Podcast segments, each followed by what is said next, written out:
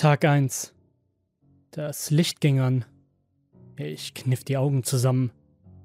Es war meine Mutter, die mich für die Schule weckte. Nach ein paar Minuten stand ich dann endlich auf, um mich für die Schule fertig zu machen. Danach legte ich mich nochmal kurz aufs Sofa, wie ich es jeden Morgen machte. Nach viel zu kurzer Zeit stand meine Mutter schon in der Tür und sagte mir, dass ich los muss. An der Wohnungstür verabschiedeten wir uns. Ich hab dich lieb, Mama. Ich dich auch, mein Schatz. Sei vorsichtig draußen. Es ist neblig. Und sie hatte recht. Es war neblig. Es war so nebelig, dass man kaum etwas gesehen hat. Ich lief an jemandem vorbei.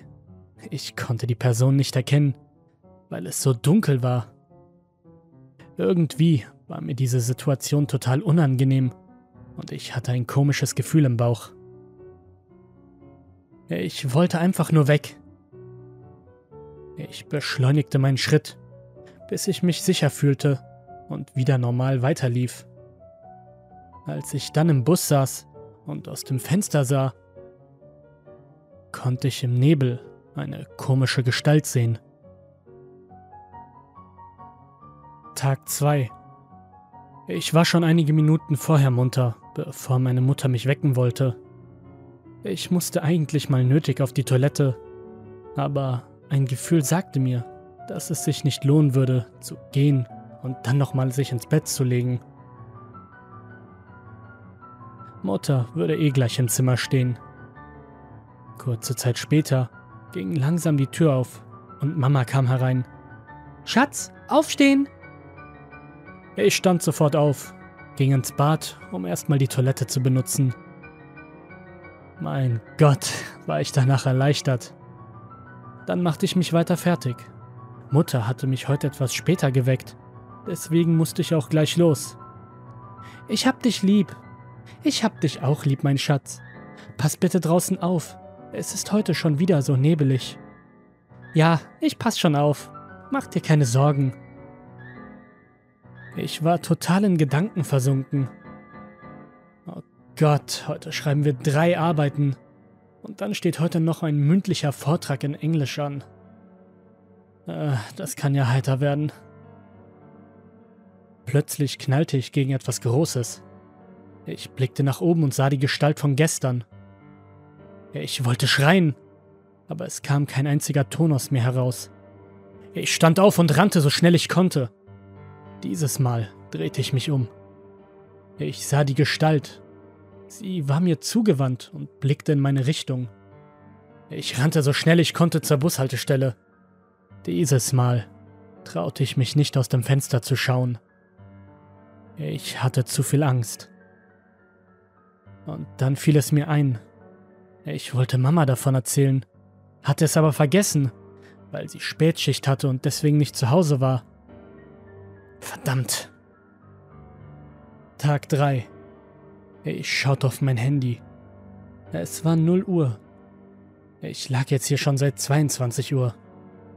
Ich dachte über die zwei letzten Tage nach und darüber, was mir am Tag zuvor passiert war. Ich war im Sportunterricht zusammengebrochen. Mein Blutzucker war angeblich zu niedrig. Das Komische war, ich hatte vorher genug gegessen. Langsam ging meine Tür auf und öffnete sich ein Spalt. Was geht denn hier vor sich? flüsterte ich leise, so dass nicht mal ich es richtig verstanden habe, was ich sagte. Ich zog mir die Decke über den Kopf. Mutter war nicht da. Sie wurde im letzten Moment für eine Nachtschicht eingeteilt. Und ich hatte aufgrund des Stresses, den ich hatte, wieder vergessen, ihr von diesem merkwürdigen Ereignis zu erzählen. Ich zog langsam die Decke von meinen Augen weg, um etwas sehen zu können. Im ersten Moment sah ich nichts. Ich leuchtete mit meinem Handy durch den Raum. Auch jetzt war nichts zu sehen. Auch hören konnte ich nichts. Es war so still. Man hätte wahrscheinlich eine Nadel fallen lassen können und man hätte das gehört. Ich sah in Richtung Tür. Da blinkte etwas. Das Blinken kam vom Flur. Ich setzte mich aufrecht auf mein Bett und schluckte. Ich zitterte am ganzen Körper und ging zum Flur. Es war Mamas Handy, was geblinkt hatte. Nano? Sie hat noch nie ihr Handy vergessen. Sie hatte eine neue Nachricht. 11. Zweites Stockwerk, rechts. Der Absender war unbekannt. Ich überlegte kurz, was das zu bedeuten hatte. Und dann fiel es mir ein. Ich wohne im Neubaugebiet. Dort stehen drei Häuser mit mehreren Wohnungen. Meine Eingangszahl war Nummer 9. Dann gab es bei meinem Haus noch die 10 und die 11. Im zweiten Stock auf der rechten Seite war die Wohnung des Freundes meiner Mutter. Ich musste dahin. Da ist irgendetwas, ich kann es spüren. Ich machte das Licht im Flur an, zog mir eine Jacke über meinen Schlafanzug. Auf dem Boden erblickte ich die Schlüssel meiner Mutter. Ich hob sie auf und steckte sie ein. Ich machte die Tür auf und drückte auf den Lichtschalter, der für die Beleuchtung im Treppenhaus zuständig war. Ich schloss die Tür hinter mir zu und holte noch einmal tief Luft. Dann stieg ich die Treppen zum Dachboden hinauf. Mein Atem wurde immer schwerer. Ich hasste den Dachboden. Bevor ich die Tür zum Dachboden aufmachte, drückte ich den Lichtschalter, um nicht über einen dunklen Dachboden laufen zu müssen.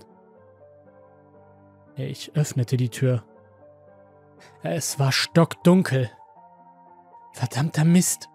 Die haben das verfluchte Licht noch immer nicht repariert.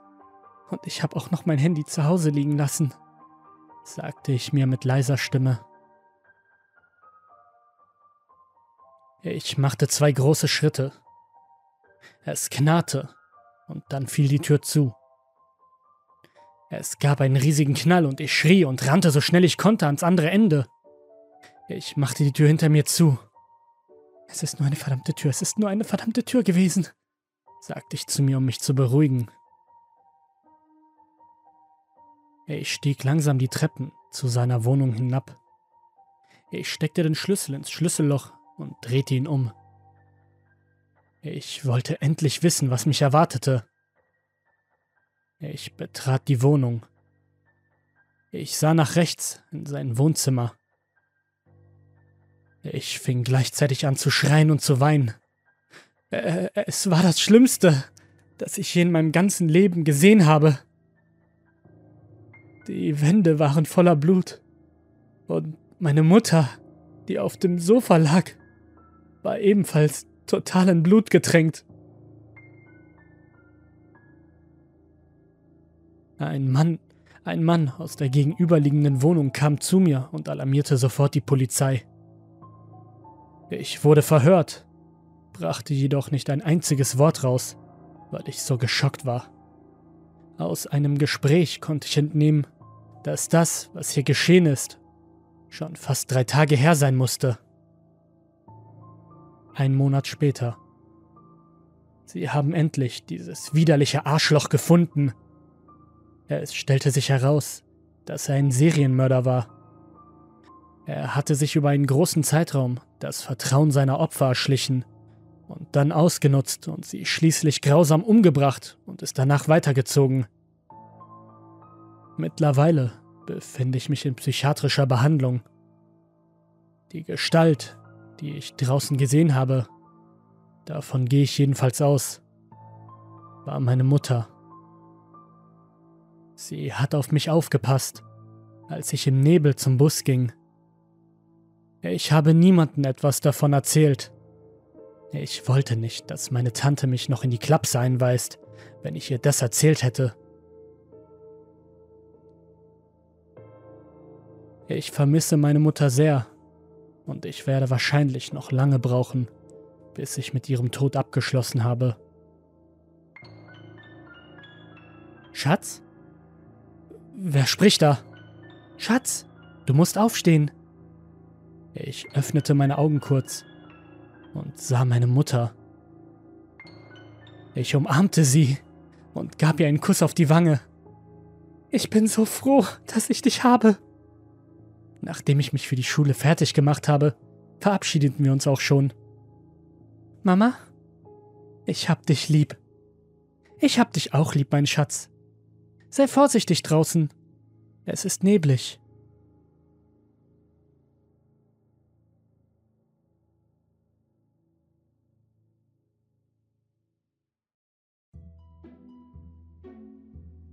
Leise summend und lächelnd deckt der Mann den Tisch.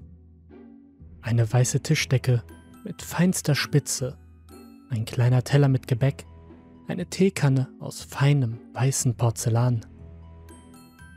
Langsam stellt er zwei Tassen daneben. Er rückt die Tassen gerade und platziert kleine Silberlöffel auf den Untertassen. Zufrieden betrachtet er sein Werk. Glucksend dreht er sich nun um. Die Halle war völlig leer. Ausgenommen natürlich dem kleinen runden Tisch, der von einer einzigen Deckenlampe beleuchtet wird. Die leere Fabrikhalle mit ihrem nackten Betonboden wirkte lieblos und kalt. Der einladende Tisch wirkte dagegen irgendwie unpassend, deplatziert wie ein schlechter Kontrast. Durch den hellen Scheinwerfer, der den Tisch bestrahlt, verdunkelt sich die umliegende Schwärze umso mehr. Der junge Mann tritt immer noch lächelnd ins Dunkeln und zieht einen Stuhl an den Tisch. Zuvor konnte man ihn in der Dunkelheit nicht sehen, doch nun zeichnet sich das Grauen umso mehr ab. Auf dem Stuhl sitzt ein weiterer Mann schätzungsweise um die 20. Er trägt nur eine Unterhose. Seine Hände und Füße sind gefesselt. Ein Tuch verhindert, dass er spricht. Aus den großen, dunklen Augen starrte er seinen morbiden Gastgeber hasserfüllt an. Kein Grund für den Hundeblick, lachte er fröhlich. Gleich gibt es Tee und Kekse und wir können in aller Ruhe darüber reden. Seine Fröhlichkeit wirkt übertrieben, aber keineswegs aufgesetzt. Er trägt eine gelbe Schürze mit Blumenmuster und ein Hemd. Er dreht seinem Gast den Rücken zu und bereitet weiter den Tee vor. Du wunderst dich sicher, wie du hierher gekommen bist. Obwohl sein Gast geknebelt ist, wartet er höflich auf dessen Antwort. Ich hab dir ja gesagt, dass für mich nichts unmöglich ist.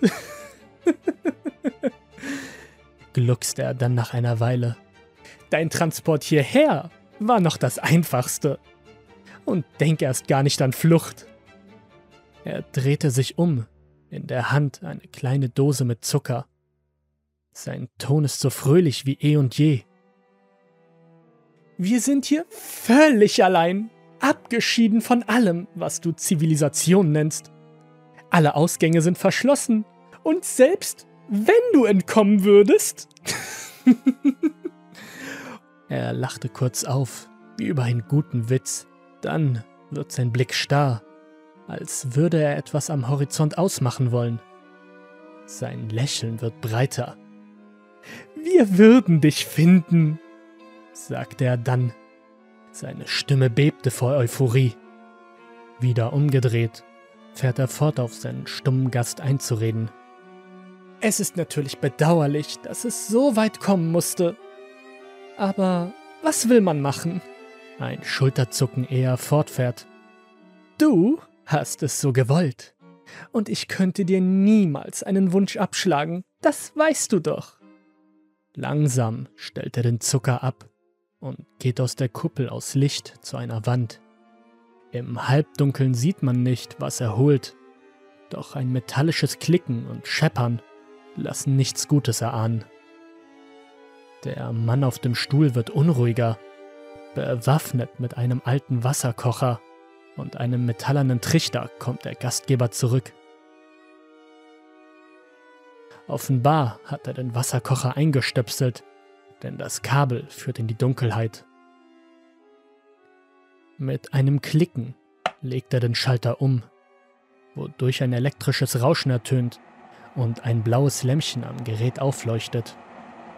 Bitte nimm nicht an, dass ich auch nur die geringste Freude empfinde. Angesichts dem hier, meine ich. Er macht eine kreisende Handbewegung über den Tisch. Ich freue mich, dass du mein Gast bist. Aber ich wünsche auch, es wäre nie so weit gekommen. Er sieht seinen Gast an. In seinen Augen funkelt Mitleid, aber auch unkontrollierte Freude. Für eine gefühlte Ewigkeit herrscht Stille. Nur das Brodeln des Wasserkochers ist zu hören. Langsam schwillt es an, wie das Knurren eines wilden Raubtiers. Ein Klick, dann verlöscht das blaue Licht. Tea Time, mein Schatz, sagte der Gastgeber, nun mit der Freude eines kleinen Schulmädchens in der Stimme. Er nimmt eine der beiden Tassen und betrachtet sie lange. Dann schleudert er sie so hart und unvermittelt in die Dunkelheit, dass der Gefesselte so heftig zusammenzuckt, wie es seine Fesseln erlauben. Genieße den Tee, murmelte sein Gegenüber. Ich hab ihn extra für dich gemacht. Er reißt seinem Gast den Knebel aus dem Mund. Dann ergreift er den Trichter aus Metall und kommt langsam näher. Mit Gewalt zwingt er den Trichter in den Hals des Gastes. Mit Seilen fixiert er dessen Kopf, mit Klebeband den Trichter. Unfähig, den Kopf auch nur zu neigen, sitzt dieser nun auf dem Stuhl, starrt zur Decke und atmet röchelnd. Der Gastgeber hat inzwischen den Kocher mit dem heißen Wasser geholt. Langsam hebt er ihn über den Trichter. Das Wasser darin ist noch hörbar am Glucksen. Gott liebt dich, sagte er leise zu dem sich in Panik windenden Mann. Dann kippt er den Wasserkocher. Ein plätscherndes Geräusch, gefolgt von einem leisen Zischen, als die kochende Flüssigkeit den Trichter hinab in den Hals des Mannes gleitet. Dieser schreit, doch seine Schreie werden von dem Trichter und Wasser erstickt. Ein animalisches Gurgeln, gemischt von Würgelauten, als er das kochende Wasser durch den Trichter erbricht. Wieder und wieder kippt sich der Wasserkocher, bis nichts mehr drin ist. Erschöpft sinkt der Gastgeber nieder. Sein Gast zuckt nur noch, die Schreie bleiben in seiner verbrühten Kehle stecken. Ich hoffe, der Tee hat geschmeckt, murmelte er leise zu sich selbst. Eine Weile verharrt er neben dem zuckenden Körper, dessen Züge werden immer schlaffer. Der Mann muss erstickt sein oder vor Schmerzen ohnmächtig. Schön, dass du da warst, sagte der Gastgeber wieder fröhlich. Er erhebt sich, greift die Teekanne und schlägt sie auf dem Kopf des Mannes kaputt. Er braucht einige Schläge, bis das schwere Porzellan bricht. Beim letzten Schlag besteht kein Zweifel mehr, dass nicht nur die Kanne gebrochen ist. Langsam streicht er mit der Hand über die blutige und von erbrochenem klebrige Wange des Toten. Bis zum nächsten Mal, flüsterte er. Seine Stimme ist zittrig, irgendwie traurig. Er verlässt den Kegel aus Licht und seine Schritte verhallen langsam.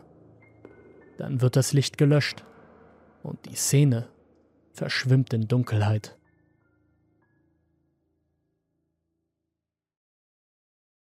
Ich weiß nicht genau, wie er auf die Idee gekommen war, aber für diese Party hätte er sich keinen schlimmereren Ort aussuchen können.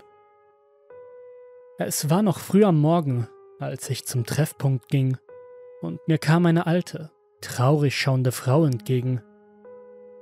Sie hatte wohl gerade das Grab ihres Mannes besucht und roch noch nach den Blumen, die sie wahrscheinlich mitgebracht hatte. Ich grüßte freundlich und ging den Pfad weiter entlang. Friedhöfe konnte ich noch nie leiden, genauso wenig wie das ganze andere Gruselzeug. Aber Rick liebte Horrorgestalten und alles, was damit zu tun hatte. An der alten Eiche am See stand er. Seine braunen Haare standen in alle Richtungen ab. Er trug ausgewaschene Jeans und einen grauen Pullover. Hey Cassie! Er grinste breit und zog mich zu einer leicht geöffneten Gruft. Dann drückte er die Tür auf und stellte sich stolz vor mich. Ich rollte mit den Augen. Oh, ist das dein Ernst? Wir könnten dafür in den Knast gehen. Rick hob einen großen Müllsack auf einen der Särge, die in der geräumigen Gruft viel Platz hatten. Stell dich nicht so an und hilf mir aufbauen. Mein Bruder hat mir gesagt, dass er hier auch schon gefeiert hat und es hat keinen gejuckt. Er wusste genau, wie sehr ich Halloween hasste. Und trotzdem war ich hier und half ihm Girlanden und billige Plastikspinnen Netze zu verteilen. Einen Sarg zweckentfremdeten wir zum Buffet, wo die Gäste ihre Mitbringsel platzieren konnten. Wir stellten uns in die Tür, um unser Meisterwerk zu begutachten. Es war hirnrissig, aber ich musste zugeben, dass das die perfekte Location für eine echt gruselige Halloween-Party war. Rick, ich glaube, ich werde heute Abend besser zu Hause bleiben. Ich fühle mich echt nicht wohl. Er schaute mich böse an. Cassandra, wenn du heute Abend nicht um 9 Uhr auf der Matte stehst, komme ich und hol dich. So eine Party kannst du dir nicht wegen deinem PMS entgehen lassen. Seufzend ging ich nach Hause, um mich widerwillig fertig zu machen. Rick konnte bei so etwas wirklich anstrengend sein. Und ich wusste, dass er unter keinen Umständen locker lassen würde. Gegen Abend suchte ich dann eine Verkleidung. Ich hatte nicht wirklich viel, was ich nutzen konnte, da ich Halloween für gewöhnlich nicht feierte. Ich durfte das mittelalterlich angehauchte Kleid meiner Großmutter anziehen und fand, wie ich vermutete, Kunstblut in ihrem Gerümpel. Meine Mutter half mir bei dem Korsett. Als ich fertig war, sah ich aus wie eine edle Vampirgräfin, die gerade ein Opfer ausgesaugt hatte. Doch die ganze Zeit fühlte ich mich unwohl, und mein Vater gab mir ein paar blaue Pillen und schaute mich besorgt an. Ich hatte noch immer Angst, zur Party zu gehen.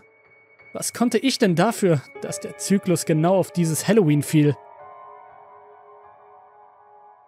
Als ich über den Friedhof schlich, konnte ich dumpfe Musik hören.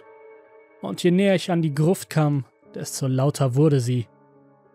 Vor der Gruft stand Rick in einem blutiger Kochkostüm. Er wedelte mit dem Kochlöffel vor einem Gespenst und einem Zombie-Girl herum. Als er mich sah, kam er kaum aus dem Staunen heraus. Wow, Cassie! Du siehst ja echt zum Schreien gut aus! Wir gingen in die Gruft, wo viele Monster tanzten und lachten. Ohne mich umzudrehen, sagte ich zu Rick, Du, ich kann aber nicht so lange, nur bis 11.30 Uhr. Da hörte ich, wie die Tür der Gruft zuging. Die Musik ging aus und Rick sagte, Danke, dass ihr alle gekommen seid. Wir feiern jetzt eine mörderische Party. Und vor 6 Uhr geht hier keiner nach Hause. Mit diesen Worten verschwand er in der Menge. Mir wurde flau im Magen.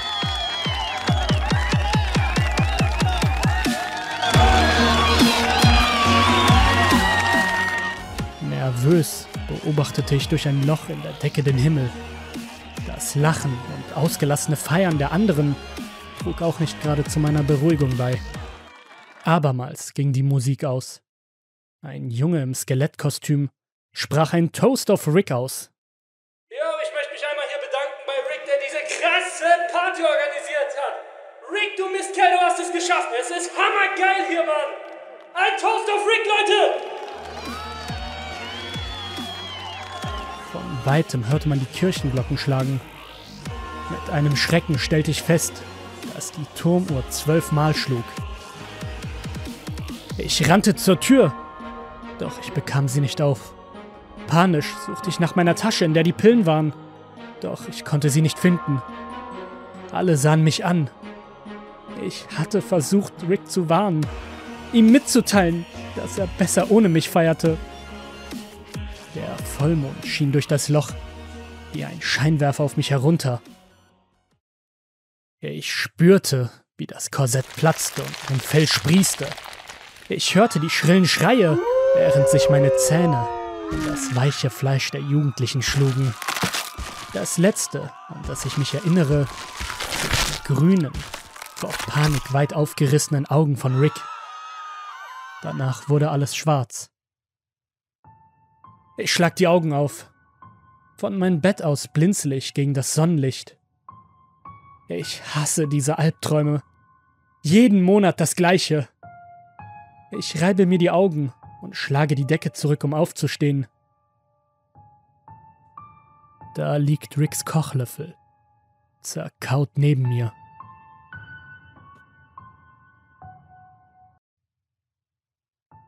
Ich bin mir nicht sicher, ob das jemals jemand lesen wird. Aber ich möchte, dass das, was meiner Familie und mir widerfahren ist, in die Öffentlichkeit gelangt. Ich heiße David und bin 15 Jahre alt. Ich gehe in die neunte Klasse und bin ein relativ fauler Mensch. Und ich liebe es zu wandern. Ich lese gerne und zocke auch gerne. Und ich liebe Horrorfilme über alles. Meine Eltern hatten mich über alles lieb und kümmerten sich viel um mich. Ich hatte generell ein sehr gutes Verhältnis zu ihnen. Alles fing an, als ich und meine Familie einen Urlaub in den Bergen geplant haben.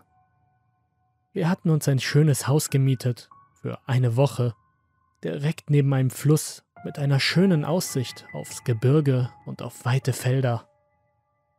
Wir sind angekommen und zogen ein, machten es uns im Haus gemütlich und haben gemeinsam beschlossen, den restlichen Abend fernzuschauen. Es musste so gegen 23 Uhr gewesen sein, als es plötzlich am Fenster klopfte. Das Haus besaß nur drei Fenster, eins im Wohnzimmer und jeweils zwei in den beiden Schlafzimmern. Das Klopfen kam aus dem Fenster im Wohnzimmer. Meine Eltern schliefen bereits, also beschloss ich nachzusehen, wer denn um diese Uhrzeit am Fenster klopfte. Vielleicht war es nur der Vermieter, der etwas vergessen hatte. Als ich langsam aus meinem Zimmer in Richtung Wohnzimmer schlich, bemerkte ich, dass niemand am Fenster stand. Ich war verwundert und hatte Angst zur selben Zeit und ging auf geradem Wege, ohne nachzudenken, wer geklopft hatte, auf mein Zimmer und ging wieder ins Bett zurück. Ich hatte viele gruselige Bilder im Kopf, weshalb mein Herz immer schneller klopfte und ich anfing zu schwitzen. Ich grübelte noch sehr lange darüber nach, was dies gewesen sein konnte. Jedoch habe ich mir eingeredet, dass es bloß meine Einbildung gewesen sein musste. Also versuchte ich zu schlafen, was mir auch gelang. Am nächsten Morgen beschloss ich, meinen Eltern nichts davon zu erzählen, denn ich wollte ihnen keine unnötige Angst einjagen. Wir haben für den heutigen Tag eine Wanderung geplant, durch die Berge, welche 15 Kilometer lang war, so dass wir erst spät am Abend heimkehrten. Ich freute mich riesig darauf, endlich wieder zu wandern und die schöne Natur zu bewundern. Gegen 21.30 Uhr sind wir wieder zu Hause angekommen und wir waren sehr müde und erschöpft, so dass wir sofort ins Bett fielen. Als ich gerade dabei war, meine Augen langsam zu schließen und einzuschlafen, erschrak ich. Ich hörte erneut ein Klopfen am Fenster aus dem Wohnzimmer. Ich bekam innerhalb einer Sekunde eine Gänsehaut und mein Blut erstarrte vor Schreck. Schnell lief ich ins Zimmer gegenüber zu meinen Eltern und sagte, dass ich ein Klopfen gehört habe an der Scheibe. Sie sagten, dass wir nachsehen gehen, und das taten wir. Wir schalteten das Licht an und näherten uns langsam dem Wohnzimmer, mit dem Blick zum Fenster. Nichts. Es war nichts zu sehen. Meine Eltern sagten, dass ich mir keine Sorgen machen sollte, da es vielleicht nur ein Tier war oder ein Vogel, der gegen die Scheibe geknallt ist. Dennoch machte ich mir viele Gedanken. Ich ging also zurück ins Bett und öffnete die Tür zu meinem Zimmer. Was ich sah, hat sich für immer in mein Gedächtnis eingebrannt.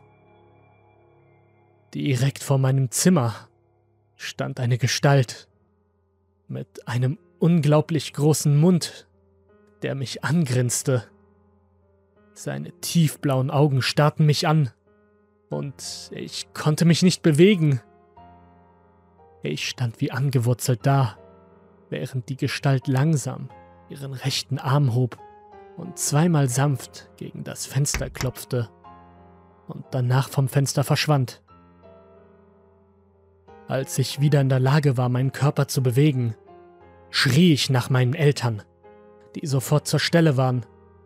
Ich erzählte ihnen, was ich gesehen hatte, doch sie glaubten mir nicht und behaupteten, dass ich zu viele Horrorfilme gesehen hätte und ich mir das nur einbilde. Es wäre schön gewesen, wenn es so wäre.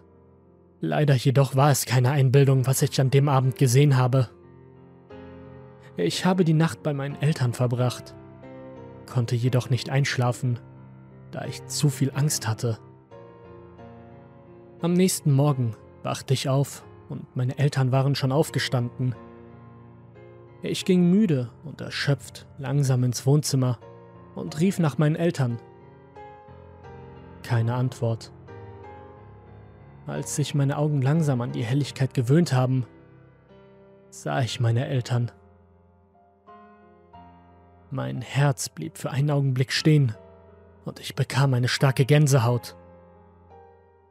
Mein Herz pochte immer schneller, als ich sah, wie sie leblos auf dem Sofa saßen und zum Fenster starrten. Ich versuchte sie auf mich aufmerksam zu machen, jedoch ohne Erfolg. Mein Blut gefror, als ich sah, wie die Gestalt vom gestrigen Abend plötzlich am Fenster stand und mich mit einem breiten Lächeln angrinste. Die Köpfe meiner Eltern drehten sich langsam in meine Richtung und was ich erblickte, bereitete mir unglaubliche Angst. Sie schauten mich mit einem gruseligen, breiten Grinsen an, während die Gestalt langsam ihren rechten Arm hob und zweimal heftig gegen die Scheibe klopfte.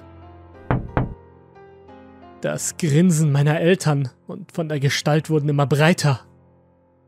Plötzlich fingen meine Eltern an zu lachen und ihre Köpfe begannen zu zittern. Sie standen langsam auf und bewegten sich langsam auf mich zu. Als ich sah, dass mein Vater ein Messer in seiner rechten Hand hielt, rannte ich so schnell wie noch nie nach draußen. Ich drehte mich beim Rennen nicht um. Ich rannte einfach so schnell ich konnte, von unserer Ferienwohnung weg. Als ich mich nach einigen Minuten umdrehte, schien sie mir nicht gefolgt zu sein. Ich rannte in das nächstliegende Dorf und bat die Polizei zu rufen, die das Haus umgehend untersuchen sollten.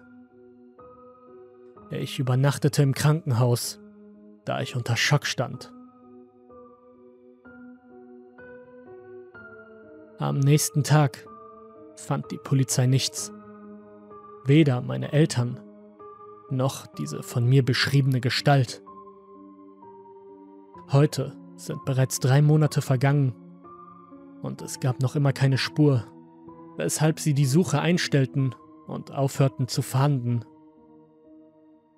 Es ist mir ein Rätsel, was an diesem Morgen passierte und wer diese Kreatur war. Jedoch weiß ich eines ganz sicher. Diese Gestalt weilt noch immer unter uns. Deshalb warne ich dich. Wenn du ein Klopfen an deinem Fenster hörst, sei auf der Hut. Ein Pokerturnier an der Universität? Warum nicht? Ich hatte Zeit und dachte mir, ich mach mit. Poker spielen, ein paar Mitstudenten kennenlernen und einen gemütlichen Abend verbringen. Sofort rief ich einen Freund an, der mit mir zusammen studierte er war sofort einverstanden, als ich fragte, ob er auch mitmachen würde. Da wir beide relativ geübt in dem Spiel waren, meinten wir, dass ein Platz unter den letzten drei möglich wäre. Am Tag des Turniers besuchte ich meine üblichen Veranstaltungen und ging anschließend zu meinem Freund, der am Campus wohnte. Wir gingen einige Strategien durch und machten uns nochmal mit den Regeln vertraut.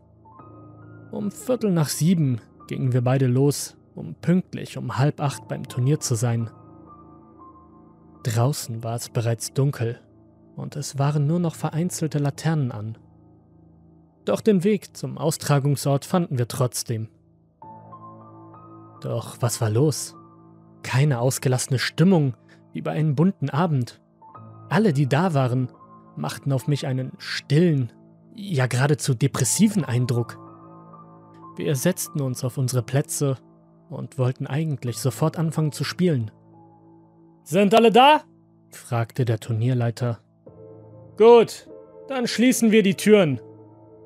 Wir sahen uns an, sagten aber zunächst nichts. Der Turnierleiter, ein großer Typ mit langem schwarzen Mantel, stellte sich vor den Tisch der Spieler und erklärte die Regeln. Es wurde Texas Hold'em gespielt, die Variante von Poker, die am häufigsten gespielt wird. Alle Vorschriften waren uns vertraut, doch am Ende fragte er, Setzt ihr euren Körper oder eure Seele bei All-In?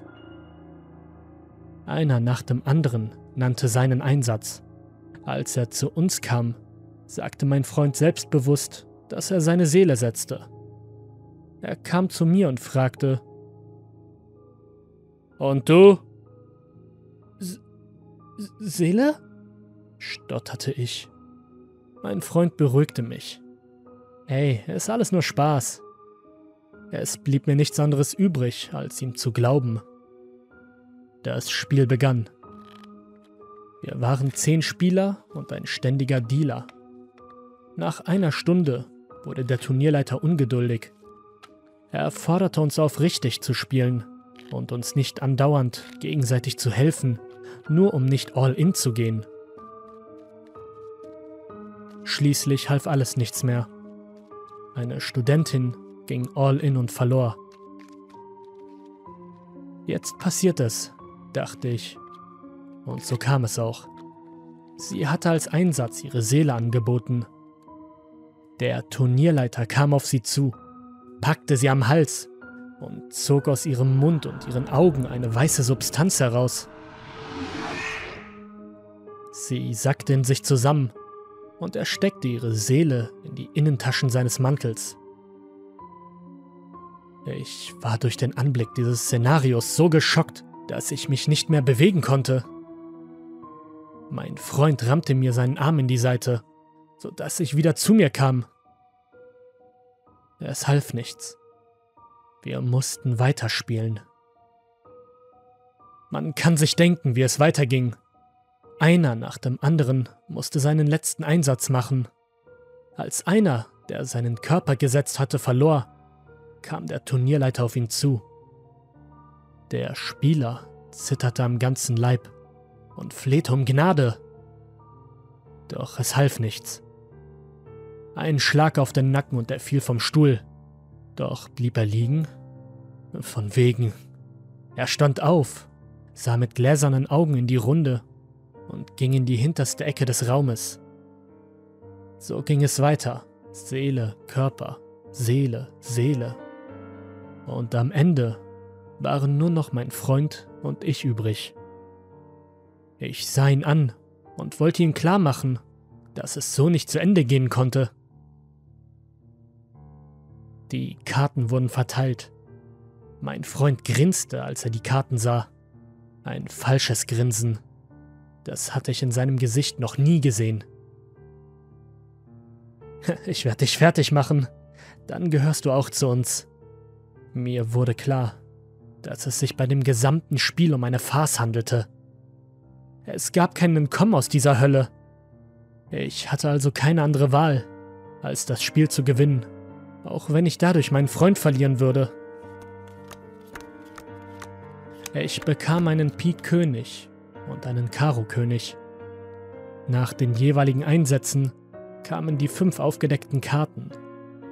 Herz König, Kreuz 3, Kreuzkönig, Pik Ass und Herz 8. Ich hatte einen Vierling mit den Königen auf meiner Hand. All in! rief mein Freund und schob alle seine Chips in die Mitte des Tisches. Ich legte die noch fehlenden Chips von mir dazu und wartete auf seine Karten. Er legte ab. Zwei Asse. Full House mit Königen und Assen. Ich deckte meine Karten auf. Ein Vierling mit Königen, der das Full House schlug. Ich blickte ihn an und sah auch schon den Turnierleiter auf ihn zutreten, um ihn seine Seele zu nehmen. Ah, was, was war geschehen? Ich lag mit dem Kopf auf dem Tisch. Mein Schädel dröhnte. Der Raum, in dem ich war, war leer. Kein Mensch war da. Auf dem Tisch lagen die fünf aufgedeckten Karten, sowie meine beiden Könige. Mir gegenüber lagen die beiden Asse meines Freundes, jedoch vollgespritzt mit Blut. Unter den Chips, die alle auf meiner Seite des Tisches lagen, fand ich einen Zettel. Darauf stand in großen Druckbuchstaben Herzlichen Glückwunsch. Wir kommen in einem Jahr wieder und werden auch dich holen. Weißt du, mein Freund, ich sah den jungen Mann neben mir am Tresen aufmerksam an. Er wusste noch nichts davon, dass er mich gleich auf meinem Weg begleiten würde. Du hast dein ganzes Leben vergeudet. Sieh dich doch nur einmal an. Du bist in der Blüte deines Lebens und dennoch gibst du nur dieses traurige Bild ab. Ich deutete auf ihn und taxierte ihm dabei genauestens. Mein Gegenüber sah mich verständnislos, ja, gar beleidigt an. Was bildest du dir überhaupt ein? Und wer bist du überhaupt? Ich lächelte sanft und nahm einen Schluck von meinem Bourbon. Danach sah ich ihn direkt in die Augen und antwortete mit wohlmodulierter Stimme. Ich? Ich bilde mir überhaupt nichts ein. Wer ich bin? Ich fasste mir nachdenklich ans Kinn. Die einen nennen mich ein Unhold, die anderen bezeichnen mich als ewig währendes, gefräßiges Monster. Der junge Mann strich sich unbewusst eine fettige Strähne seines schulterlangen Haares aus der Stirn und sah mich verwirrt an. Du bist mir vielleicht ein seltsamer Kauz. Ich seufzte. Es war doch immer wieder das Gleiche mit diesen Menschen. Sie wollen einfach nicht verstehen. Gerade die Jungen werfen ihr Leben immer so achtlos weg. Dieser Mann hier bildete da keine Ausnahme. Er war Mitte 20, vom Alkohol und Drogenkonsum, aber schon so abgezerrt, dass er wie Mitte 40 wirkte, wenn nicht sogar älter. Dabei hatte er wirklich etwas im Kopf.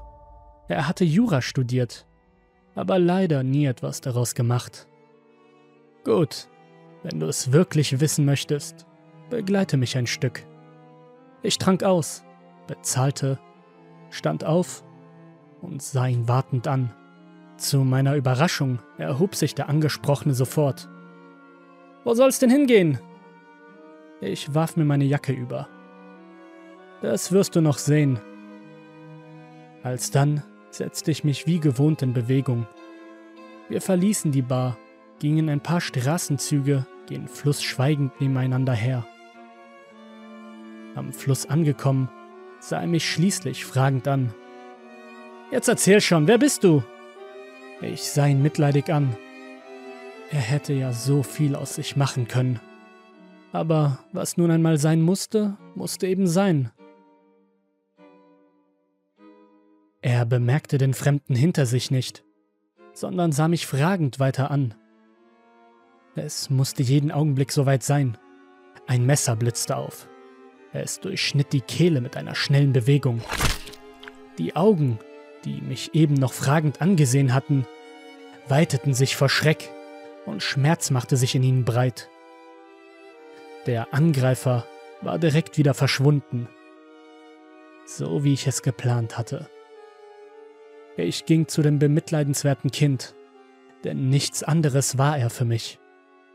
Ich ging neben ihm in die Hocke. Er versuchte noch etwas zu sagen, wobei ich ihn jedoch unterbrach. Ach, das macht es nur schlimmer. Die Antwort auf deine Frage lautet, ich bin die Zeit, das Leben und der Tod. Ich war zeitlebens an deiner Seite und nun werde ich dich mit mir nehmen. Sein Blick wurde starr vor Angst und brach dann ein letztes Mal. Ich holte eine kleine Fiole aus meiner Tasche und fing dort die Essenz seines Seins auf. Ich stand auf, richtete meine Jacke, holte meine Taschenuhr zum Vorschein, sah darauf und ging eine kleine Weise pfeifend davon, um die nächste unschuldige Seele mit auf meiner Reise ins Totenreich zu nehmen. Als ich so meines Weges ging, gedachte ich mal wieder all derjenigen, die ich schon mit hinfortgenommen hatte. Zu zählen wäre zwecklos gewesen. In solcherlei Gedanken versunken, hätte ich doch bald die nächste Seele auf meiner Liste vergessen. Mich bei dem Gedanken ertappend, schüttelte ich leise und lächelnd den Kopf. Auf, auf, der Tod wartet schließlich nicht. Mit geschwinden Schritten ging ich meinem Ziel entgegen, einer kleinen Tankstelle, die ziemlich am äußersten Ende des Dorfes lag, in der ich mich derzeit befand. Es ging um eine Frau. Sie war jung an Jahren, hatte eine schwere Vergangenheit. Aber was interessiert mich das schon? Sie hatte alle Chancen dieser Welt gehabt und war doch den Drogen anheimgefallen. Schließlich öffnete ich die Tür und begab mich zur Kasse. Vor mir eine junge Brünette, Mitte 20. Ich sah es ihr an. Das Licht in ihren Augen war erloschen. Sie war nur noch eine seelenlose Hülle. Seufzend schüttelte ich den Kopf. Hallo, meine Liebe. Ist heute nicht eine schöne Nacht? Ich sah sie offen lächelnd an. Sie wiederum schaute mich überrascht an. Was soll denn daran schön sein? Es gießt ihr aus Eimern und stürmt wie verrückt. Noch dazu machen sie mir hier drin alles nass. Sie konnte einem mit ihrem Genörgel wirklich die gute Laune vermiesen. Menschen. Solange sie sich beschweren können, sind sie glücklich. Mich wieder auf sie konzentrierend, fragte ich sie leise. Soll ich Ihnen bei der Trockenlegung des Bodens behilflich sein? Dann kannst du auch pünktlich Feierabend machen. Die einzige Reaktion, die von ihr kam, war ein halb ersticktes Lachen. Sie musste mich wohl für einen armen Irren halten, dabei wollte ich lediglich meine Arbeit verrichten. Also fing sie an, mich ignorierend zu putzen. Nach einer Weile, nach einer Weile sah sie mich fragend an. Ich will jetzt dicht machen. Dieser netten Aufforderung folgend verließ ich das Gebäude und postierte mich nahe dem Hintereingang und wartete. Sie müssen wissen, mein Beruf besteht zu 90% aus Warterei, aber ich mache ihn dennoch gerne. Nach einer Weile kam sie heraus. Sie beachtete mich gar nicht, sondern ging einfach die lange dunkle Straße entlang. Irgendwann blieb sie dann doch stehen und drehte sich zu mir um. Ihre Haare hingen nass bis zur Taille herab, und man sah durch die nasse Kleidung, wie dürr sie tatsächlich war. Was wollen Sie von mir? Ich bin nicht scharf darauf, verfolgt zu werden. Ich sehe sie unter meinem Regenschirm hervor, ruhig an. Wollen Sie, beziehungsweise, willst du unter den Schirm kommen? Dann lässt es sich doch wesentlich besser plaudern. Ziemlich verwirrt trat sie dann schließlich doch zu mir. Es herrschte eine Totenstille, müssen Sie wissen. Bei dem Gedanken schlich sich ein kleines Grinsen in mein Gesicht. Aber direkt wieder ernst werdend, eröffnete ich wie so oft erneut das Gespräch. Wenn ich es recht sehe, hast du dein junges Leben jetzt schon ziemlich erfolgreich gegen die Wand gefahren, meine Liebe. Seufzend fuhr ich direkt fort. Du hattest so viele Chancen, aber du musstest dich ja unbedingt den Drogen hingeben. Sie sah mich entsetzt an und ging ein paar Schritte zurück. Woher zum Teufel wissen Sie das? Wer sind Sie? Ich hörte den herannahenden Wagen, sie jedoch nicht. Wer ich bin, fragst du mich, mein Kind? Lächelnd trat ich noch einen Schritt auf sie zu, was sie dazu bewegte, noch weiter auf die Straße zu treten. Nun hatte ich sie da, wo ich sie haben wollte. Der Wagen raste heran und erwischte sie frontal. Sie schrie auf, wurde von der Straße gefegt und landete im Graben. Ich sah dem Ganzen seelenruhig zu. Wir waren schon etwas über den Zeitplan, aber das würde ich schon wieder rausbekommen. Ruhigen Schrittes ging ich auf sie zu, kniete mich neben sie und sagte leise, ich bin der Tod. Der Tod, das Leben und die Zeit. Ich habe gesehen, was du aus dir gemacht hast. Und nun ist es zu spät. Sie erschrak und wollte noch wegkommen. Doch in diesem Moment hauchte sie das letzte bisschen Leben, was sie noch besaß, aus. Ich holte aus meiner Tasche eine Fiole und fing in dieser die Essenz ihres Seins auf. Ich raffte mich wieder auf die Beine und kam zu dem Unfallwagen, in dem du zu finden warst. Du hängst verdreht in deinem Gurt und warst ziemlich mitgenommen. Aber du warst noch halbwegs am Leben. Du wunderst dich nun bestimmt, warum ich dir das alles erzähle, nicht wahr? Nun ja, du, mein Lieber, du wirst mein Schüler sein. Dieser bemitleidenswerte Junge sah mich einfach nur sprachlos an. Ich seufzte. Für so etwas hatte ich nun wirklich nicht die Zeit. Ihn mit schnellen Bewegungen meinerseits befreiend und wieder auf die Füße stellend, erwähnte ich schließlich, dass wir uns auf den Weg machen mussten. Schließlich hat der Tod auch nicht das Recht, einfach so eine Pause einzulegen. Da mein neuer Schüler es anscheinend vorzog zu schweigen, ging ich voran nach nunmehr einer halben Stunde des illustren Weges vernahm ich doch sein zartes Stimmchen. Heißt das jetzt etwa, dass ich nun tot bin? Die Panik war herauszuhören, so dass ich ihn beruhigend ansah und erklärte, Du bist nun weder lebendig noch tot. Ich bevorzuge den Begriff untot. Aber um das auszudiskutieren, haben wir später noch genügend Zeit. Wir sollten uns nun beeilen, Flugs zog ich das Tempo etwas an, dabei darauf achtgebend, meinen Begleiter nicht zu überfordern. Nach einer Weile waren wir am Ort des Geschehens angekommen. Es handelte sich um eine verlassene Fabrik, in der sich ein junges Pärchen erbitterlich stritt. Es ging wie immer um diese allzu überflüssige Sache namens Eifersucht. Ich schüttelte dabei einfach nur verständnislos den Kopf. Wenn die beiden sich doch wirklich nur so sehr lieben würden, wie sie es beteuern, wäre dies doch überflüssig. Mit meinem Schüler Stellung beziehend sah ich mir das Spektakel an. Dieses Mal wollte ich nicht eingreifen. Es würde sich von alleine erledigen. Die jungen Leute schreien sich immer heftiger an und das Mädchen begann zu weinen. Neben mir regte sich doch tatsächlich der Junge er wollte anscheinend eingreifen. Bevor es jedoch dazu kam, zog ich ihn an der Schulter zurück. Seufzend klärte ich ihn auf. Wir sind nur hier, um sie hinüber zu geleiten. In diesem Fall dürfen wir nicht eingreifen. Er sah mich empört an.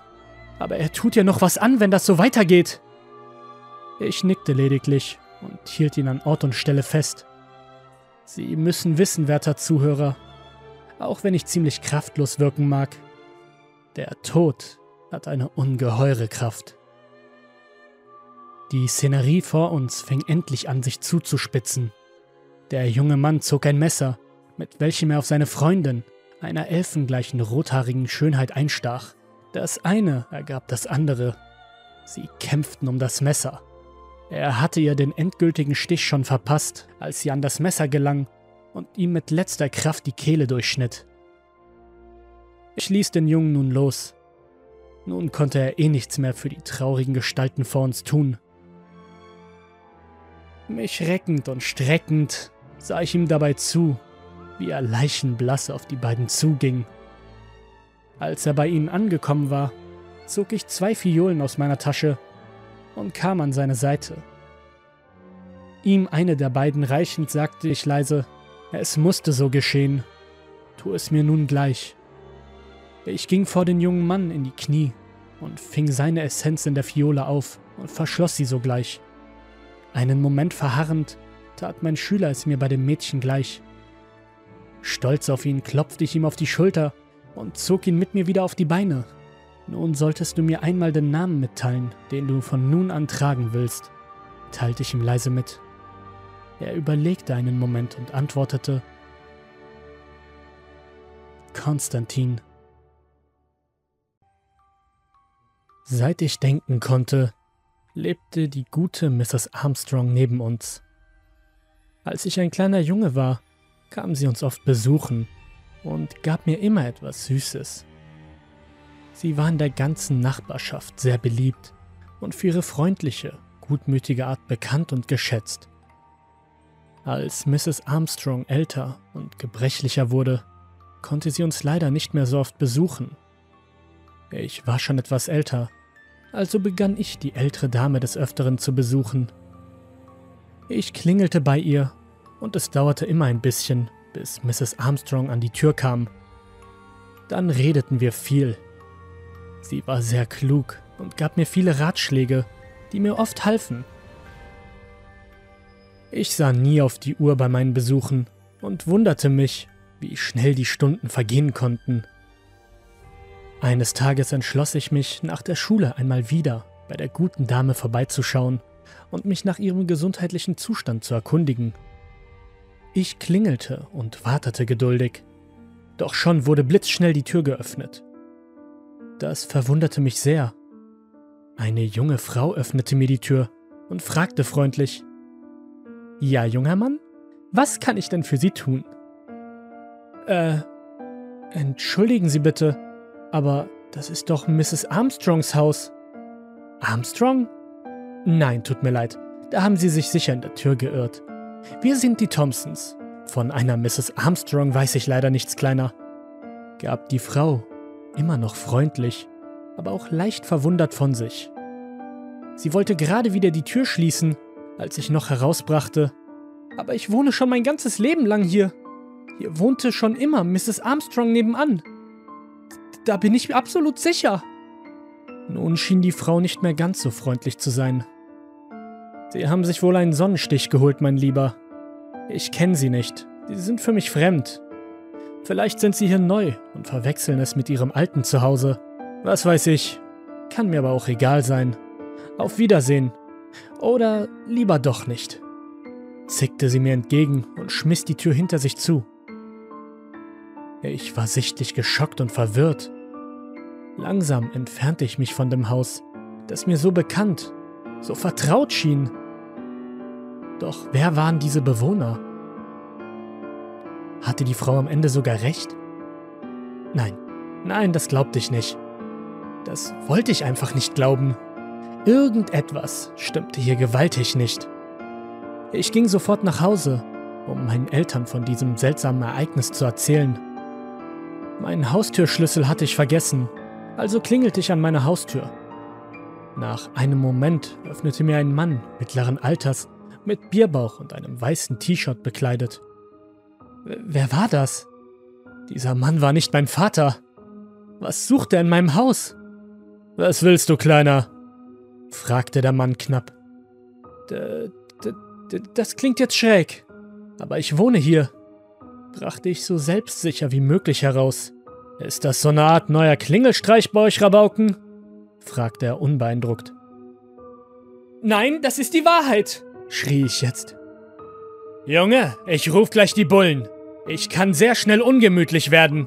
Mit mir treibst du nicht solche Scherze, schrie der Mann nun. Ich rannte von dem Grundstück, von dem ich bis vor wenigen Momenten noch überzeugt war, dass, dass es mein Zuhause war. Ich war mir nun total unsicher. Was geschah hier? Wer waren diese fremden Menschen? Wo war mein Zuhause? Nun irre ich seit Tagen durch die Stadt, in der ich mich früher so sicher gefühlt hatte. Rastlos, ohne Essen. Ich werde als Abschaum, als Obdachloser betrachtet. Mein Zuhause habe ich noch immer nicht gefunden. Alles wirkt so furchtbar fremd.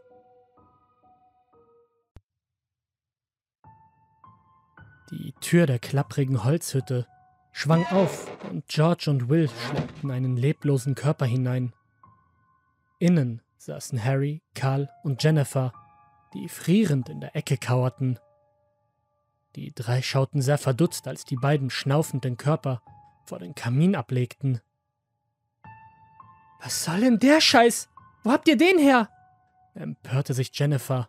Der lag draußen in der Kälte. Er ist fast am Abkratzen.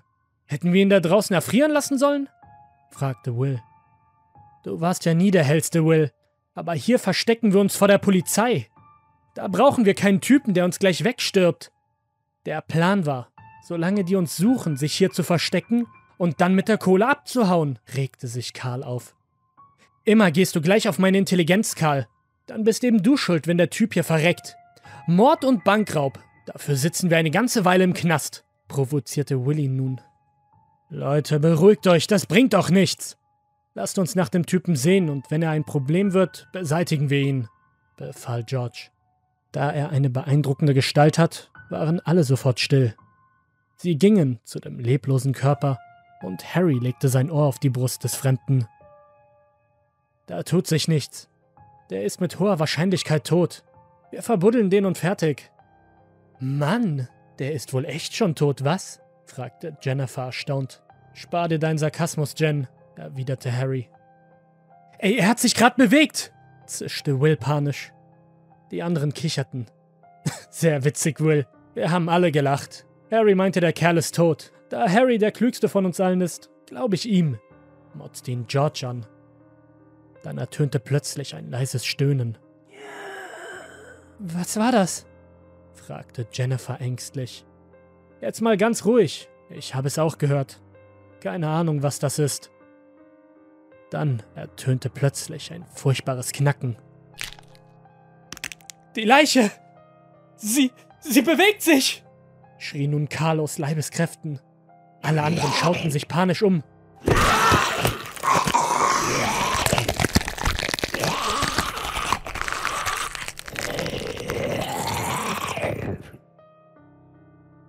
So ein Blutbad habe ich schon lang nicht mehr sehen müssen, murmelte Officer Matt.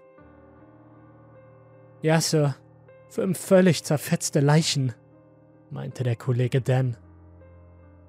Das Ding ist aus einem Hochsicherheitstrakt der Regierung entflohen, fuhr Officer Matt mit seinem Beitrag fort. Das stimmt. Man hört so einiges über diese Einrichtung. Sie sollen auch einen Weltenzerstörer untergebracht haben. Nun denn, es gibt viele Dinge, über die wir keinen wirklichen Einfluss haben.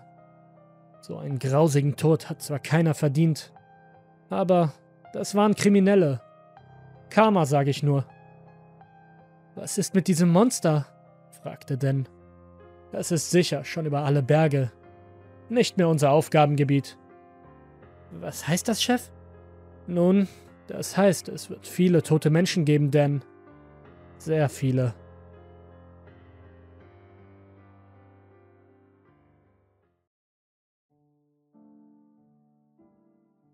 Es war spät am Abend und ich saß an meinem Küchentisch, tippte auf meinem Laptop herum und arbeitete an meinem neuesten Drehbuch. Weißt du, ich bin Horrorautor. Ich schreibe düstere und makabre Geschichten mit dem ausdrücklichen Ziel, sie an große Filmstudios zu verkaufen, in der Hoffnung, dass sie in einen großen Kinofilm verwandelt werden. Zumindest würde es so im Idealfall ablaufen. In letzter Zeit war es besonders schwer, denn in den letzten zwei Wochen habe ich die schlimmste Schreibblockade, die ich je hatte. Alle Teile sind da, aber ich kann sie einfach nicht zusammenfügen. Das ist wirklich extrem frustrierend. Aber zurück zu diesem Abend. Ich saß an meinem Tisch und starrte völlig ratlos auf meinen Computerbildschirm, als ich plötzlich einen Funken der Inspiration verspürte und zwar auf eine ganz merkwürdige Art und Weise. Während ich darüber nachdachte, wie ich den Hauptantagonisten meiner Geschichte nennen sollte, hätte ich schwören können, dass ich in der Ferne einen Eiswagen hörte. Wie seltsam. Es war kurz vor Mitternacht. Was sollte ein Eiswagen um diese Zeit draußen machen?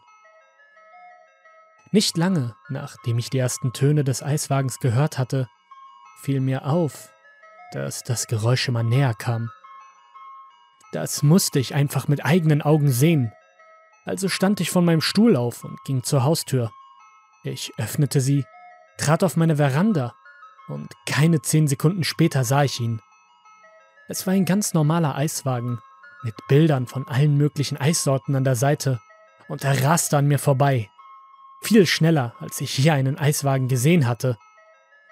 Ich dachte, die Dinger fahren immer höchstens sechs Meilen pro Stunde. Und er schmetterte seine Musik auch viel lauter, als ich je einen Eiswagen hätte spielen hören. Ich fand die ganze Sache ziemlich ungewöhnlich und gruselig. Normalerweise ist das Lied Turkey in the Straw eine angenehme, fröhliche Musik, aber wenn man es in der Dunkelheit hört, ist es einfach unheimlich. Ein paar Dinge haben mich an diesem Eiswagen gestört. Erstens war seine Musik laut genug, um die Toten zu wecken. Es würde mich nicht übermäßig überraschen, wenn ich die einzige Person wäre, die sie gehört hat, da ich als Schriftsteller dazu neige, ungewöhnlich und meistens ziemlich späte Arbeitszeiten einzuhalten. Aber komm schon, Mann, nimm Rücksicht auf die Leute, die versuchen zu schlafen. Außerdem, wie schnell er fuhr. Warum ist er so schnell gefahren? Wo musste er um diese Uhrzeit so dringend hin? Was auch immer, dachte ich und ging wieder hinein. Ich setzte mich wieder an den Tisch und saß ein paar Minuten schweigend da, den Kopf in den Händen, bis es mir einfiel. Genau darüber würde ich schreiben. In dieser Nacht schlug ich wie wild in die Tasten. Endlich hatte ich eine Geschichte gefunden, ich würde über einen Eiswagen schreiben, der nur nachts fährt und dessen Fahrer ein geistesgestörter alter Mann ist, der seinen Wagen benutzt, um Leute aus der Stadt zu vertreiben, die seiner Meinung nach gegen die Ausgangssperre verstoßen haben. Eine Art Boogeyman, der seine Gemeinde heimsucht, um sie von den Leuten zu befreien, die er als aufmüpfig ansah. Es war perfekt.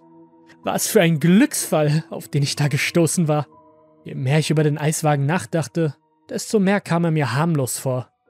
Der Fahrer hatte es wahrscheinlich nur eilig gehabt, nach Hause zu kommen, und hatte die Musik angelassen und es einfach nicht bemerkt. Ich kann mir vorstellen, dass wenn man stundenlang in solch einem Wagen sitzt, einfach lernt, die Musik zu ignorieren, um seinen Verstand zu bewahren. Jedenfalls schrieb ich bis 3.30 Uhr morgens, als mein Körper aufgab und ich einfach nicht mehr länger aufbleiben konnte. Im Laufe der nächsten Woche nahm mein Drehbuch immer mehr Gestalt an. Ich dachte, ich sei auf einem guten Weg. Ich hatte einen fesselnden Antagonisten, einige gute Handlungspunkte und eine gründliche Charakterentwicklung. Ich hatte jedoch keine Ahnung, was ich mit dem Ende anfangen sollte. Aber egal, dachte ich mir. Ich würde diese Brücke schon überqueren, wenn es soweit war. Es dauerte ungefähr einen Monat, bis ich den Eiswagen wieder sah. Ich saß wieder an meinem Computer und arbeitete an meinem Drehbuch, als ich es plötzlich hörte. Dieses Mal war es gegen 21.30 Uhr. Er hatte seinen bisherigen Rekord um einige Stunden unterboten, scherzte ich zu mir selbst. Ich ging also nach draußen, um diesen seltsamen Eismann zu sehen. Ich erkannte, dass es derselbe Truck war wie beim letzten Mal, als er wieder vorbeirauschte wie zuvor. Dieses Mal spielte er den Song The Entertainer auf voller Lautstärke. Normalerweise ein nettes Lied, aber nach Sonnenuntergang ziemlich gruselig. Ich konnte nicht leugnen, wie seltsam diese ganze Situation war. Ich verstehe ja, dass die Kinder im Sommer nicht in den Schulen sind und wahrscheinlich keine so strengen Schlafenszeiten einhalten müssen. Aber wer wollte von diesem Typen um diese Zeit Eis kaufen? Ich schob den Gedanken beiseite und ging wieder hinein, ohne weiter darüber nachzudenken. Als ich mich hinsetzte, um an meinem Drehbuch zu arbeiten, kam mir ein letzter Gedanke. Was ist, wenn das Drehbuch tatsächlich angenommen und verfilmt wird? Würde dieser Typ merken, dass er der Haupteinfluss auf die Geschichte war? Ich weiß es nicht. Aber dann dachte ich mir, das ist ein Eismann, der bis spät in die Nacht arbeiten muss. Wahrscheinlich hat er sowieso nicht so viel Zeit, um ins Kino zu gehen. In den folgenden Tagen arbeitete ich sehr viel an meinem Drehbuch. Ich war verdammt stolz auf mich, weil ich so viel geschafft hatte und dankbar, dass mir so etwas einfach in den Schoß fiel. Aber es war nicht nur dieser mysteriöse Eisverkäufer. Aber es war nicht nur dieser mysteriöse Eisverkäufer, der meine Geschichte beeinflusst hat. Ich wurde auch von anderen Quellen beeinflusst. Zum Beispiel sah ich eines Morgens in den Lokalnachrichten, dass die Leiche eines Straßenmädchens in einem Graben gefunden wurde. Armes Mädchen, dachte ich, aber das brachte mich auf die Idee für meine Geschichte über einen sadistischen Eismann, der nachts umherstreifte und die Leichen derjenigen, die er überfahren hatte, einsammelte und sie zu seiner eigenen, abgelegenen Müllhalde im Wald brachte. Makaber, ich weiß. Aber die Dinge liefen so gut. Ich, ich hatte einen Lauf. Es dauerte fast drei Wochen, bis ich den Eiswagen zum dritten Mal sah. Aber dieses Mal war es ganz anders als bei den anderen vorherigen Begegnungen. Als ich um 1 Uhr nachts nach draußen ging, um meine übliche Zigarette zu rauchen, sah ich ihn im schummrigen Licht der Straßenlaternen, die meine verschlafene Vorstadt beleuchteten. Dieses Mal war keine Musik zu hören. Und der Fahrer fuhr in einem einigermaßen durchschnittlichen Tempo, wenn nicht sogar langsamer, als ein Eiswagen normalerweise fahren würde. Also dachte ich mir, dass ich ein kleines, unabhängiges Experiment mache und lief an den Straßenrand, um zu sehen, ob er für mich anhalten würde. Ich näherte mich dem Bordstein, fischte ein paar zerknüllte Ein-Dollarscheine aus meiner Tasche und wartete, bis er vorbeifuhr. Er fuhr im Schneckentempo vorbei, hielt nicht an und schien mich nicht einmal zu bemerken. Das Besondere an dieser Begegnung war jedoch, dass ich zum ersten Mal einen Blick auf das Gesicht des mysteriösen Eiswagenfahrers werfen konnte. Er war jünger als ich gedacht hatte und viel jünger als die Figur in meiner Geschichte, die er inspiriert hat. Er sah aus wie Ende 20, hatte schütteres und schmutzig blondes Haar. Er hatte große Augen und schien ziemlich neben der Spur zu sein. Das Seltsamste an ihm war jedoch, dass er im Vorbeifahren aussah, als würde er eifrig nach etwas suchen. Er sah etwas nervös und verschwitzt aus, während er seinen Kopf hin und her bewegte und die Gegend aufmerksam musterte. Ich dachte, er könnte auf Drogen sein, oder vielleicht war es auch nur ein langer Tag, den er hinter sich hatte, wer weiß. Ich sah zu, wie er wegfuhr und sich immer noch in die Nacht hineinwühlte. Nachdem er aus meinem Blickfeld verschwunden war, ließ ich meine Zigarette in der Einfahrt fallen, drückte sie aus und ging wieder rein, um den Abend zu beenden. Ungefähr ein Monat verging und mein Drehbuch war in bester Form. Ich hatte es bei mehreren Studios eingereicht und überwiegend positive Rückmeldungen und mehrere Bitten um eine Überarbeitung erhalten. Es gab zwar noch keine offiziellen Angebote, um das Drehbuch zu produzieren, aber die Dinge entwickelten sich in die richtige Richtung. Eines Abends telefonierte ich mit einem Studioboss aus Kalifornien. Wir sprachen über mein Drehbuch, ein paar Dinge, die er verbessert haben wollte und so weiter. Er erzählte mir, dass dem Studio meine Geschichte gefiel und dass sie meine Idee von einem psychopathischen Eismann, der seine Gemeinde im Schutz der Nacht terrorisiert und die Unschuldigen verurteilt, für einen originellen Kniff hielt, der einen soliden Slasher-Film abgeben würde. Danach erzählte er mir, dass sie das Drehbuch umschreiben wollten, aber mit ein paar Ergänzungen, vor allem mit meiner ausführlichen Geschichte über den alten Mann. Kein Problem, sagte ich enthusiastisch. Was der Studioleiter dann sagte, ließ mich fast vom Stuhl fallen. Er sagte, wenn ich das alles schaffe, seien Sie bereit, mir ein hohes, fünfstelliges Angebot für das Drehbuch zu machen. Ich war überwältigt. Ich bedankte mich herzlich und sagte ihm, dass ich gleich morgen früh mich darum kümmern würde. Wir verabschiedeten uns und legten auf. Ich konnte nicht glauben, wie sich alles zugetragen hatte. Gleich nach dem Telefonat mit dem Studioleiter rief ich meine Mutter an, um ihr die gute Nachricht zu überbringen. Ich erzählte ihr, dass ich gerade mit dem Chef eines großen Filmstudios telefoniert hatte und dass das Drehbuch sehr gut vorankommt, dass sie ein paar kleine Änderungen wollen und dass sie mir wahrscheinlich eine beträchtliche Summe dafür bieten würden, wenn ich das nach ihrem Geschmack machen könnte. Dann erzählte ich ihr von meiner Hauptinspiration in der Geschichte, woraufhin sie meinte, das ist zwar seltsam, aber wahrscheinlich nichts. Ich sagte ihr, dass ich sie liebe, und sie sagte mir auch, dass sie mich liebt. Und wir legten für die Nacht auf. Ich saß etwa zehn Minuten lang auf meiner Couch, als ich in der Ferne Musik hörte. Und zwar nicht irgendeine Musik, sondern die eines Eiswagens. Ein kleines Lächeln breitete sich auf meinem Gesicht aus. Dieses Mal ging ich nicht nach draußen. Stattdessen entschied ich mich drinnen zu bleiben und aus meinem Erkerfenster zu schauen. Ja, da war er. Fuhr viel zu schnell und schmetterte viel zu laut Camptown Races. Aber das war mir egal.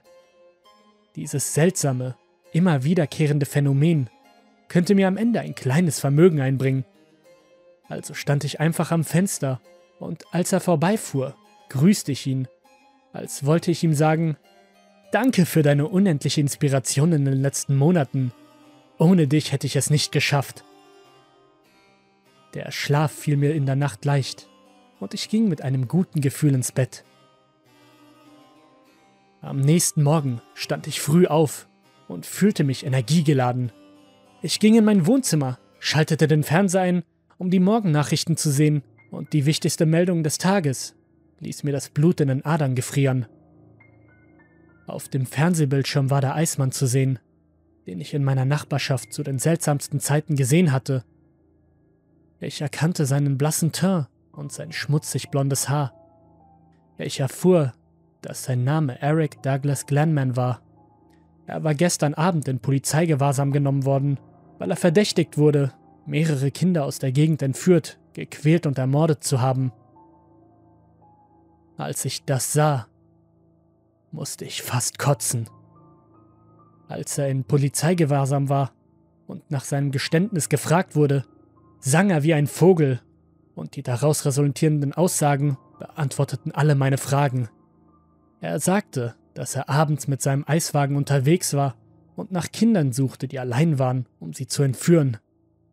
Wenn er eins entdeckte, fuhr er zu ihm hin und bot ihm ein kostenloses Eis an, weil es schon spät war und er nicht wollte, dass das Eis schlecht würde. Dann packte er sie und zog sie auf die Ladefläche des Lasters. Dann drehte er seine Musik so laut wie möglich auf, damit niemand das Geschrei auf dem Rücksitz seines Wagens hören konnte. Außerdem fuhr er so schnell wie möglich weg, um schnell zu entkommen. Er wurde gefragt, ob er seine Folter- und Mordmethoden offenlegen würde, was er ablehnte. Das war wahrscheinlich auch am besten so. Ich glaube ehrlich gesagt nicht, dass ich das wissen wollte. Auf die Frage, ob er jemals jemanden gesehen hatte, der Zeuge seiner Verbrechen gewesen sein könnte, antwortete er, meistens nein, bis auf das eine Mal, als er durch ein Viertel schlich und diesen einen Mann am Straßenrand stehen sah, der eine Zigarette rauchte und ein paar Dollarscheine in der Hand hielt. Ich schaltete danach den Fernseher aus. Ich stand unter Schock. Ich ging zu meinem Laptop, öffnete mein Skript und löschte es sofort. Es stimmt wohl, was man sagt, dass Fakten grausamer sind als Fiktion. Denn das war bei weitem gruseliger als alles, was ich je hätte schreiben können. Als ich in armen Verhältnissen tief im Süden aufwuchs, musste ich viel mit meinem kleinen Bruder Olli teilen. Meistens tauschten wir Spielzeuge, Kleidung und Hautkrankheiten untereinander aus. Bis er sechs Jahre alt war, teilten wir uns sogar ein Bett. Keiner von uns beiden war wirklich glücklich darüber. Das änderte sich an meinem zehnten Geburtstag. In diesem Jahr bekam ich ein einziges Geschenk. Und zwar ein eigenes Bett. Olli war sofort eifersüchtig und ich konnte ihn verstehen, warum. Er musste das halb kaputte Gestell und die abgenutzte Matratze behalten. Das Bett, das ich bekommen hatte, war nicht viel besser. Aber dass es nicht kaputt und abgenutzt war, reichte schon. Getrennt zu schlafen war ein tolles Gefühl. Es war Freiheit. Ich würde nicht mehr unter den plötzlichen, unerklärlichen Tritten im Magen leiden müssen. Ich würde nicht mehr mit Ollis Füßen in meinen Nacken aufwachen. Zumindest habe ich das gedacht. Gleich nachdem ich das neue Bett bekommen hatte, fing der Schrei an. Zuerst dachte ich, Olli wäre mitten in der Nacht aufgewacht und hätte geschrien, weil er sich erschreckt hatte. Dann hallte das Geräusch wieder durch den kleinen Raum und ich wusste, dass es kein normaler Schrei war. Nach Sonnenuntergang war der Raum immer stockdunkel. Das einzige Fenster, das wir hatten, war gegen eine langblättrige Kiefer gepresst und selbst der größte, hellste Mond warf kein Licht hinein. Der Schrei machte mich fast wahnsinnig. Jede Nacht, wahrscheinlich genau zur selben Zeit, riss mich dieses spitzige Kreische aus meinen Träumen. Es waren auch nicht meine Mutter oder mein Vater, die schrien. Ich wusste, wie sich das anhörte. Glaubt mir. Am beunruhigendsten war jedoch die Tatsache, dass ich nie sagen konnte, woher es kam. Es schien völlig willkürlich zu sein. In der einen Nacht kam es aus der Ecke des Kleiderschranks, in der nächsten schoss es aus einer Ecke bei der Decke. Meine Hoffnung, einen eigenen Raum zu haben, zerschlugen jedes Mal, wenn Olli leise zu mir ins Bett schlüpfte und wie verrückt zitterte. Er klammerte sich an mich und ließ mich erst wieder los, als der Tag schon fast angebrochen war. Meistens nahm ich seine Hand und sagte ihm, dass alles gut werden würde dass es bis zum Morgen vorbei sein würde. Aber ich war mir nie wirklich sicher. Mit der Zeit veränderte sich der Schrei. Zuerst nur ganz allmählich, aber schließlich wurde es zu dem Urschrei eines Primaten, der seine wilde Warnung ausstößt. Ich musste mir die Kissen um die Ohren klemmen, um nicht taub zu werden. Mom und Dad haben mir und Olli nie geglaubt. Vor allem, weil das Ding, was auch immer es war, sich weigerte, einen Pieps zu machen, wenn sie im Zimmer waren. Anscheinend konnten sie es nicht einmal durch die Wände hören, obwohl es verdammt laut war. Der Schrei wurde immer schlimmer, bis ich das Gefühl hatte, es nicht mehr aushalten zu können. Olli und ich waren wirklich schlecht in der Schule und wir hatten keine Energie mehr. Ich konnte mit hochgelegtem Kopf und offenen Augen mitten in der Klasse tiefer schlafen als nachts in meinem Zimmer. Zum Glück zogen wir fast ein Jahr später aus dem Haus aus. Ich hätte alles Mögliche in Erwägung gezogen, sogar die unbeholfene Idee eines Kindes, Selbstmord zu begehen, um den schrecklichen nächtlichen Lärm zu entkommen. Im nächsten Haus gab es keine Probleme. Es war ein hübsches, weißes Fertighaus in einer Sackgasse und ich begrüßte die Normalität. Als wir einzogen, warteten außerdem ein Etagenbett auf mich und Olli. Kein kaputtes Bett mehr. Kein zweites Bett, das ich am Ende sowieso teilen musste.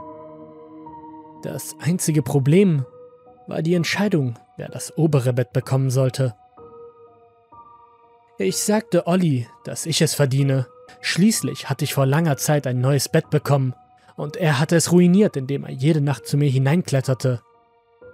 Was? Er schüttelte den Kopf. Das habe ich nie getan. Ich hatte mich immer gefragt, warum der Lärm aufhörte, sobald ich mein Bett teile. Jetzt habe ich die Antwort.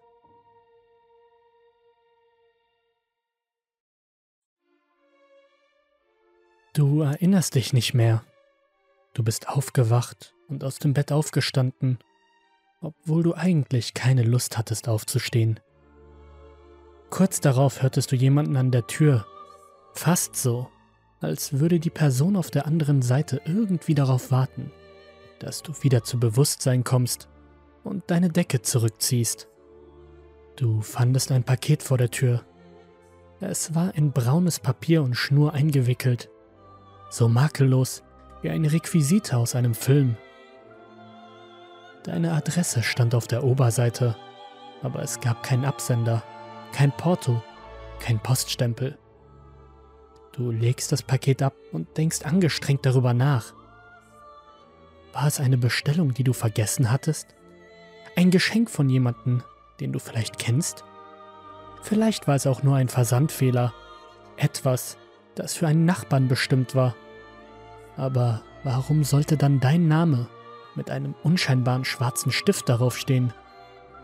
Du löst die Schnur in der Mitte des Paketes, reißt das Papier vorsichtig auf und entdeckst eine verschnörkelte Holzkiste darin. Dir war klar, dass jemand einen Fehler gemacht hatte, aber du wusstest nicht wer. Du untersuchst das Kästchen und fühlst mit deinen Fingern über die Oberfläche. Sie war mit verschlungenen Mustern verziert und mit dunklen Juwelen besetzt, von denen du dir sicher warst, dass sie gefälscht sein mussten. Das ganze Ding sah zu teuer aus, zu echt, zu wichtig, um in deinen Händen zu sein. Du hobst den Deckel an, und für einen Moment schien es, als ob das Kästchen die Luft um dich herum einatmete. Sicherlich war das nur ein Trick deiner Fantasie. Du nahmst an, dass du so ein altes und teures Ding nicht öffnen solltest, aber der Inhalt könnte das Geheimnis seiner Existenz lösen. Du fandest eine Maske und ein Tuch. Als du beides mit zitternden Händen aus der Schachtel zogst, konntest du dich nicht mehr zurückhalten. Das Tuch, eine rot-schwarze Robe, hast du dir über den Kopf gezogen und die böse grinsende Maske aus Blattgold über dein Gesicht gestülpt. Du, du wurdest du. Du, dein, dein wahres Ich. Du hörtest die Stimmen, die dich hinter einem verschwommenen Schleier aus Selbstbeherrschung und sozialer Zurückhaltung riefen. Jede Stimme war deine. Sie flüsterten reißerische Dinge, schrien Forderungen und überredeten dich, Gräueltaten zu begehen. Du wolltest tun, was die Stimmen verlangten. Du hast es immer gewollt. Du hast dir genommen, was du brauchtest. Du hast allen wehgetan, die dich verletzt hatten. Du hast anderen wehgetan, die du einfach nur leiden sehen wolltest, ohne einen triftigen Grund. Du hast geschnitten, gestochen, gewürgt und dich durch deine imaginäre To-Do-Liste voller blutiger Verderbtheit geprügelt. Du hast verbotenes Fleisch gegessen, du hast den Atem der Sterbenden eingesaugt, du hast den Verstand gebrochen, die Herzen geschwärzt und dann für die ewige Erlösung gesorgt, wenn du darum angebettelt wurdest. Als die Woche zu Ende war, hast du den Inhalt der Kiste neu verpackt. Du gabst einen Namen an, den du nicht kanntest, und eine Adresse, von der du noch nie gehört hattest, und stelltest die Sendung vor deine Tür. Dort verschwand sie wieder aus deinem Leben. Du erinnerst dich nicht mehr, aber gern geschehen.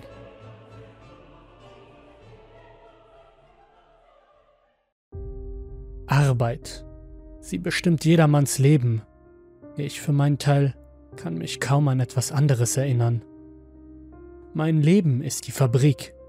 Sie ist meine Bestimmung. Jeder in dieser Fabrik hat diese Bestimmung.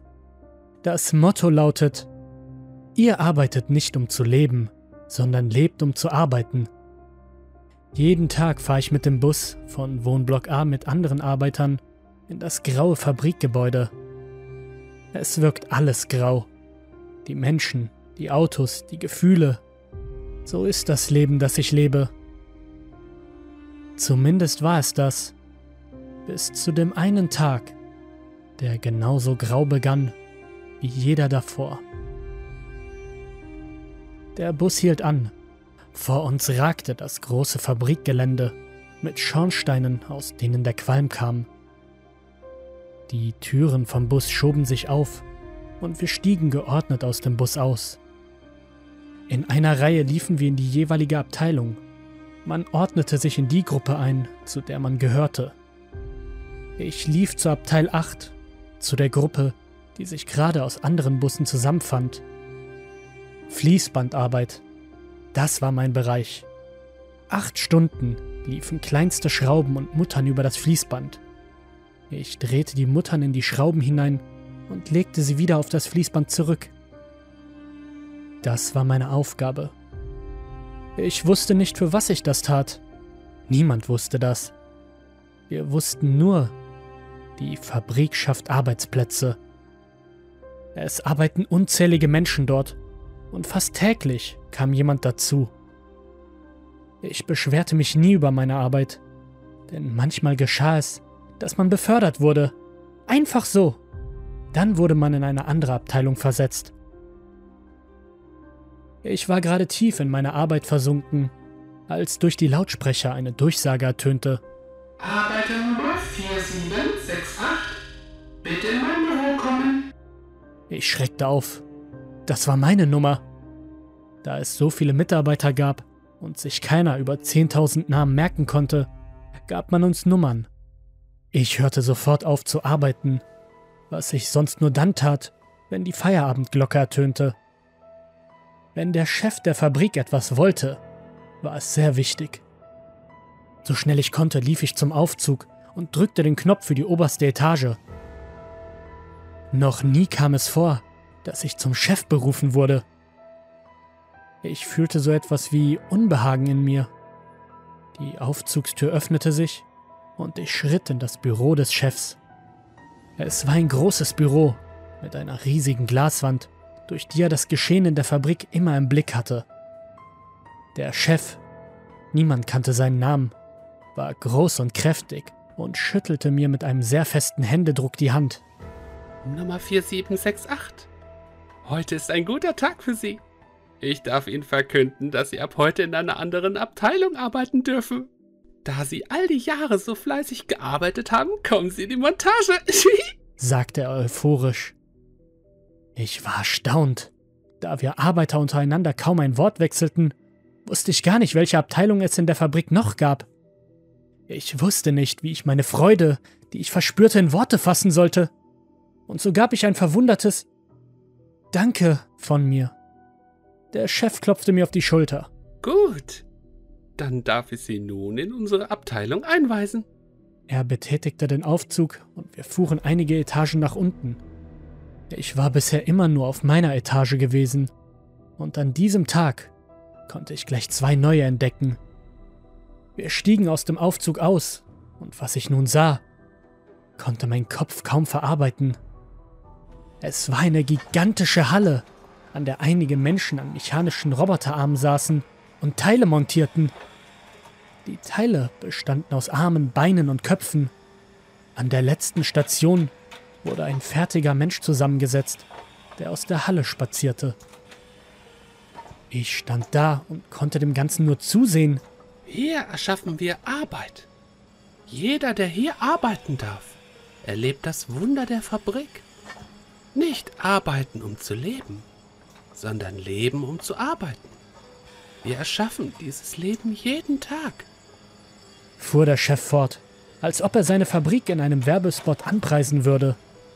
Dann drehte er sich zu mir um und wurde sehr ernst. Es ist eine sehr wichtige Aufgabe und sie ermöglicht ihnen einige Privilegien, aber kein Sterbenswort zu irgendjemanden.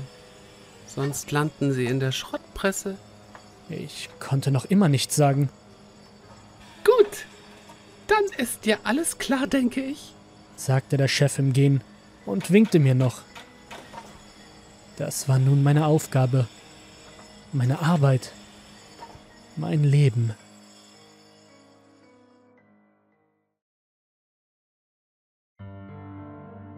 Es ist 3.19 Uhr, als du mitten in der Nacht aufwachst. Dein Mund fühlt sich ausgetrocknet an. Du möchtest etwas trinken, was dich dazu bringt, die Bettdecke zur Seite zu schlagen und den Raum zu verlassen. Du kannst es kaum erwarten, deine trockene Kehle mit kaltem Wasser aufzufrischen. Du betrittst die Küche. Du öffnest den Wasserhahn und holst dir ein Glas aus dem Schrank. Nachdem du es aufgefüllt hast, trinkst du das ganze Glas in einem Zug aus. Das leere Glas stellst du auf die Ablage. Draußen pfeift der Schneesturm. Dein Blick schweift über die nächtliche Küche. Du siehst herüber zum Tisch in der Mitte des Raumes. Dabei fällt dir etwas auf. Etwas am Küchentisch ist nicht so, wie es sein sollte. Einen Moment lang bleibt dein Blick dort grübelnd verharren. Ein Stuhl steht nicht mehr so dort, wie du ihn zuvor platziert gehabt hast. Er steht ganz schief und unordentlich vor dem Küchentisch, als ob er eben erst benutzt worden ist. Langsam wird dir etwas mulmig zumute. Da du dich vom Anblick dieser Asymmetrie gestört fühlst, rückst du den Stuhl an seinen Platz zurück. Zurück zu den anderen Stühlen, in Reih und Glied. Als nächstes bemerkst du etwas Kaltes an deinen Fingern. Du bemerkst, wie es sich langsam auf der Haut verflüssigt, nachdem du es zwischen deinen Fingern verrieben hast. Es handelt sich um frisch geschmolzenen Schnee. Nicht nur das, auch siehst du nasse Fußabdrücke auf dem Boden. Sie führen in dieselbe Richtung und in denselben Gang, aus dem du gekommen bist, in invertierter Position. Ob vielleicht jemand Fremdes im Haus ist? Schießt es dir durch den Kopf und dein Puls beginnt sich stark zu beschleunigen. Ein Gefühl der bösen Vorahnung beginnt in deinem Inneren langsam heranzukeimen. Nachdem du die Gardinen zur Seite geschoben sowie draußen in der stürmischen Nacht nichts Verdächtiges bemerkt hast, begibst du dich vorsichtig in den dunklen Flur und schleichst den Spuren hinterher. Die Polizei zu verständigen, kommt für dich nicht in Frage, denn du selbst hast ja kürzlich eine kleine Straftat begangen, nicht wahr, Jens? Dein kreidebleiches, von Augenringen gezeichnetes Gesicht beginnt nun damit, sich ganz langsam von hinter der Abzweigung des Flures hervorzuschieben. Wie paranoid schaust du in jeden Winkel, jeden Schatten. Innerlich stellst du dich bereits auf einen Kampf mit dem Eindringling ein. Wägst das Risiko ab, ob er vielleicht sogar bewaffnet sein könnte, oder wie hoch die Chancen liegen, dass du ihn überwältigen würdest. Dein Zimmer liegt nun keine vier Meter mehr vor dir, und die Spuren enden hier. Du stehst unter Hochspannung, als auch hämmert dein Herzschlag fast schon wie der Presslufthammer eines Bauarbeiters. Die Zimmertür ist offen, das Licht ist noch an. Du vernimmst seltsame Geräusche. Wie versteinert verharrst du auf dem Gang und merkst, wie die Geräusche immer deutlicher werden. Was du aus dem offenen Raum hörst, ist ein Herumwühlen in deinen Sachen. Untermalt wird es von verstörenden Lauten. Die Stimme einer altklingenden Frau? Die Stimme klingt sehr verzerrt. Sie ist wie von etwas besessen. Es kommt dir so vor, als würde die Frau ein wahnsinniges Gedicht aufsagen, in rückwärts gesprochenem Deutsch und immerzu im Abklang einzelner Sätze, wenn das, was sie von sich gibt, überhaupt als Sätze bezeichnet werden könnten, endet die Stimme in einer quietschend hohen Tonlage, als wäre sie unter Drogen gesetzt worden. Es kommt dir absolut nicht echt vor, doch es spielt sich gerade wirklich vor dir ab. Du bist wie gelähmt und möchtest am liebsten schreiend wegrennen, doch du kannst es nicht. Etwas hindert dich daran. Eine verborgene Kraft hält dich fest. Das helle Licht, welches aus der offenen Tür einen kleinen Teil des Hausflures beleuchtet, wirft die Silhouette der fremden Person als deutlichen Schatten an die Wand. Es sieht vom Umriss her aus wie eine in Lumpen gehüllte, bucklige Frau mit langer Hakennase und verfilztem wilden Haar. Du wirst gerade Zeuge eines absolut surrealen Schattentheaters an der Wand deines Flures, welches durch das Licht aus dem Türspalt erzeugt wird. Du bist weiterhin regungslos. Die alte Greisin, scheint sich nicht menschlich zu bewegen. Vielmehr abstrakt oder wie die Karikatur einer Person. Ja, fast wie ein Cartoon scheint es dir. Manchmal ist die Schattensilhouette seltsam langgezogen und dann wieder breit. Und du siehst dir an, wie all deine Sachen willkürlich im Zimmer verteilt werden. All dies in Begleitung von kratzigem, irren Kichern. Ja, Jens, sie ist auf der Suche nach etwas. Vielleicht kommst du ja von selbst noch darauf, nach welchem Gegenstand dieses wahnsinnige Weib trachtet. Du meinst, bis hierhin wäre es bereits beängstigend. Doch glaub mir, schon gleich wirst du eines Besseren belehrt werden. Nachdem das verstörende Schwadronieren der Silhouette zu einer einzig schrillen Parodie verkommt, siehst du, wie die Schattenfigur auf einmal ihr zotteliges Gewand abwirft und eine sehr dürre, buckelige Frau in gekrümmter Haltung zum Vorschein kommt. Auf dem Rücken der Frau scheinen sich widerliche Wülste auf und ab zu bewegen. Sie scheinen zu pulsieren. So sagt es ihr zumindest dieses teuflisch böse Schattentheater. Das Theater ist noch lange nicht zu Ende. Plötzlich entrinnt der Gestalt ein kehliger Schrei, wie nicht von dieser Welt. Dieser droht dich fast innerlich zu zerreißen und lässt dir die Haare zu Berge stehen. Du kannst deinen Blick nicht mehr von der Wand abwenden.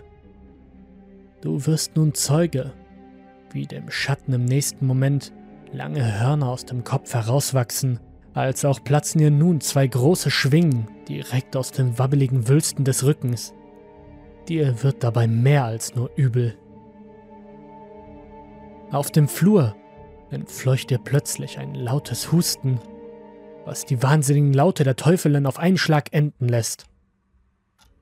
Der Schattenkopf dreht sich aufmerksam in besagte Richtung. Dabei drehen sich die Hörner wie eine Gabel und die vereinzelt zotteligen Haarsträhnen schwingen sacht hinterher. Ach Jens, du Dummerchen. Sieh an, was du nun schon wieder angerichtet hast. Dir laufen Tränen aus den Augen, denn dir ist nun klar, dass dieses Ding auf dich aufmerksam geworden ist. Du möchtest nur noch von hier weg. Du möchtest schreien. Du möchtest aus dem Haus rennen und mit dem Auto davonfahren. Doch du kannst nichts von alledem tun. Stattdessen verharrst du weiterhin einfach auf dem dunklen Korridor. Dir gehen die schlimmsten Wahnvorstellungen durch den Kopf, was dir diese Kreatur alles antun würde. Was ist los, Jens? Gestern warst du noch so vollen Mutes und hast dieses wertvolle Artefakt mitgehen lassen. Und heute läuft dir der Urin am Bein herunter. Doch ich kann dich beruhigen, Jens. Die Kreatur trachtet nicht nach deinem Leben. Vielmehr findet hier gerade nur ein kleiner Handel statt. Die Gestalt fängt an, ein letztes Mal zu kichern. Dann hörst du nur noch, wie das Fenster eingeschlagen wird und wie sich splitterndes Glas auf dem Boden verteilt. Du siehst, wie jenes Wesen auf einen Wimpernschlag mit seinem Rückenschwingen in die Nacht davonfliegt. Du hast Glück, Jens. Jenes Scheusal ist fort und wird nicht wiederkommen. Da es dir nun wieder gestattet ist, dich zu bewegen, stürmst du sofort in dein Zimmer, um nachzusehen, ob sich der wertvolle Gegenstand nach wie vor unter deinem Kopfkissen befindet. Du betrittst den Raum. Er gleicht fast einem Kriegsgebiet. Alles ist auf dem Boden verteilt worden. Schwarze Federn sind überall zu sehen. Die Überbleibsel eines wahnwitzigen Schattentheaters. Der Vorhang weht vor dem zerbrochenen Fenster. Kalte Nachtluft zieht herein. Überall Scherben auf dem Boden, Du kannst es nicht glauben. Ausgerechnet dein Bett ist relativ unberührt geblieben. Ja, Jens, das gibt dir, gibt uns neue Hoffnung. Dass das geflügelte Untier vielleicht gar nicht auf der Suche nach der großen antiken Goldmünze gewesen ist. Die Goldmünze, welche im verschlossenen Teil des Museums, der nicht betreten werden darf, aufbewahrt worden ist und welche du einfach in deine Tasche gesteckt hast, Natürlich erst nachdem du durch puren Zufall den Schlupfwinkel entdeckt gehabt hast und mit einem gebauten Dietrich später in die Kammer eingebrochen bist. Du hast dir gedacht, dass du die Goldmünze für teures Geld auf dem Schwarzmarkt verkaufen könntest. Die ganzen Dokumente, die in der Kammer beigelegen worden sind und eine ernstzunehmende Gefahr beschrieben haben, hast du natürlich gekonnt ignoriert. Die alten Legenden und Sagen, dass ein Dämon sich eines Tages seine seltsame, mit kryptischen Symbolen verzierte Münze wiederholen würde, hast du als alberner Hokuspokus abgetan. Nun wurdest du jedoch eines Besseren belehrt. Doch jetzt, lass uns endlich nachsehen, ob sich die große Goldmünze noch an ihrem Platz unter deinem Kopfkissen befindet. Du hebst es hervor und findest unter dem Kissen statt der Münze einen langen Reißzahn, den sich anscheinend jede Teufelsgestalt selbst herausgezogen hat. Perplex hebst du den Zahn in die Höhe und betrachtest das Abschiedsgeschenk des Dämons. Tja, welch Ironie, Jens. Vielleicht funktioniert das mit der Zahnfee in Wahrheit ja doch. Nur eben umgekehrt.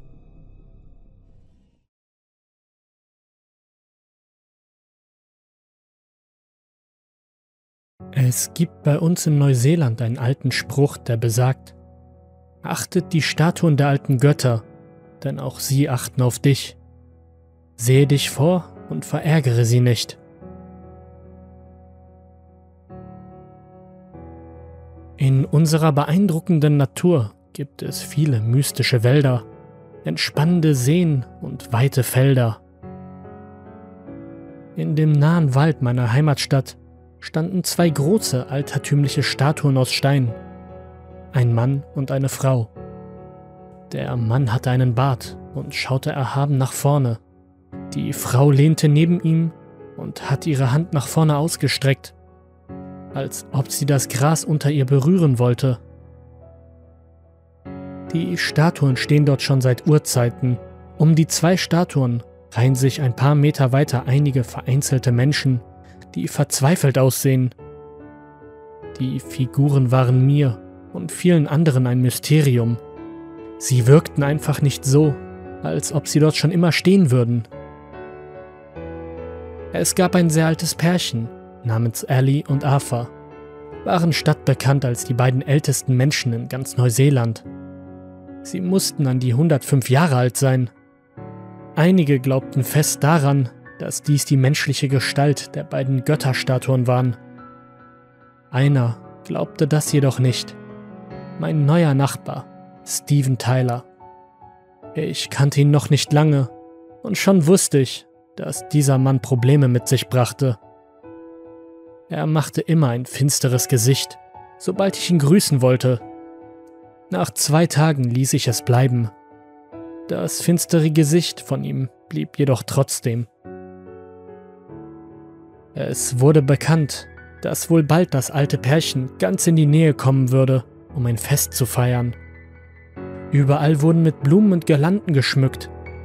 Als ich mein Haus gerade selbst damit verzierte, lief Steve an mir vorbei und grummelte nur Schwachsinn, alles ganz großer Schwachsinn.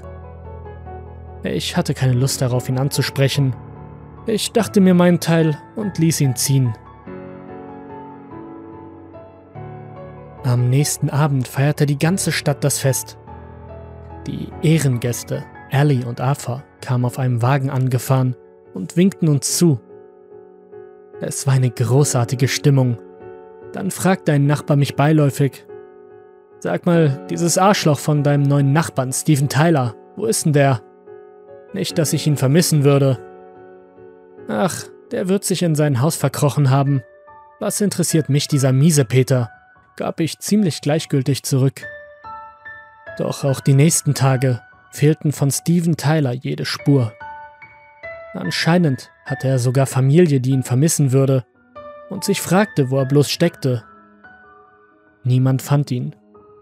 Ich machte mir nicht solch große Sorgen, mir kam es nur seltsam vor, als ich gestern die beiden Götterstatuen im Wald wieder besuchte, fiel mir etwas an den anderen Statuen, die um sie herumstanden, auf. Es war eine Statue mehr als sonst, und ihr erschrockenes und verzweifeltes Gesicht hatte eine verblüffende Ähnlichkeit mit Steven Tyler. Du hast dich so gefreut, als deine Eltern dir die Geschichte erzählten. Die Geschichte von der mysteriösen Dame, die sich in dein Zimmer schleicht, langsam auf dich zukommt und dann langsam ihre Hand unter dein Kopfkissen schiebt, um an deinen kostbaren Zahn zu kommen. Anschließend lässt sie dir eine Münze da und schleicht sich vorsichtig wieder hinaus.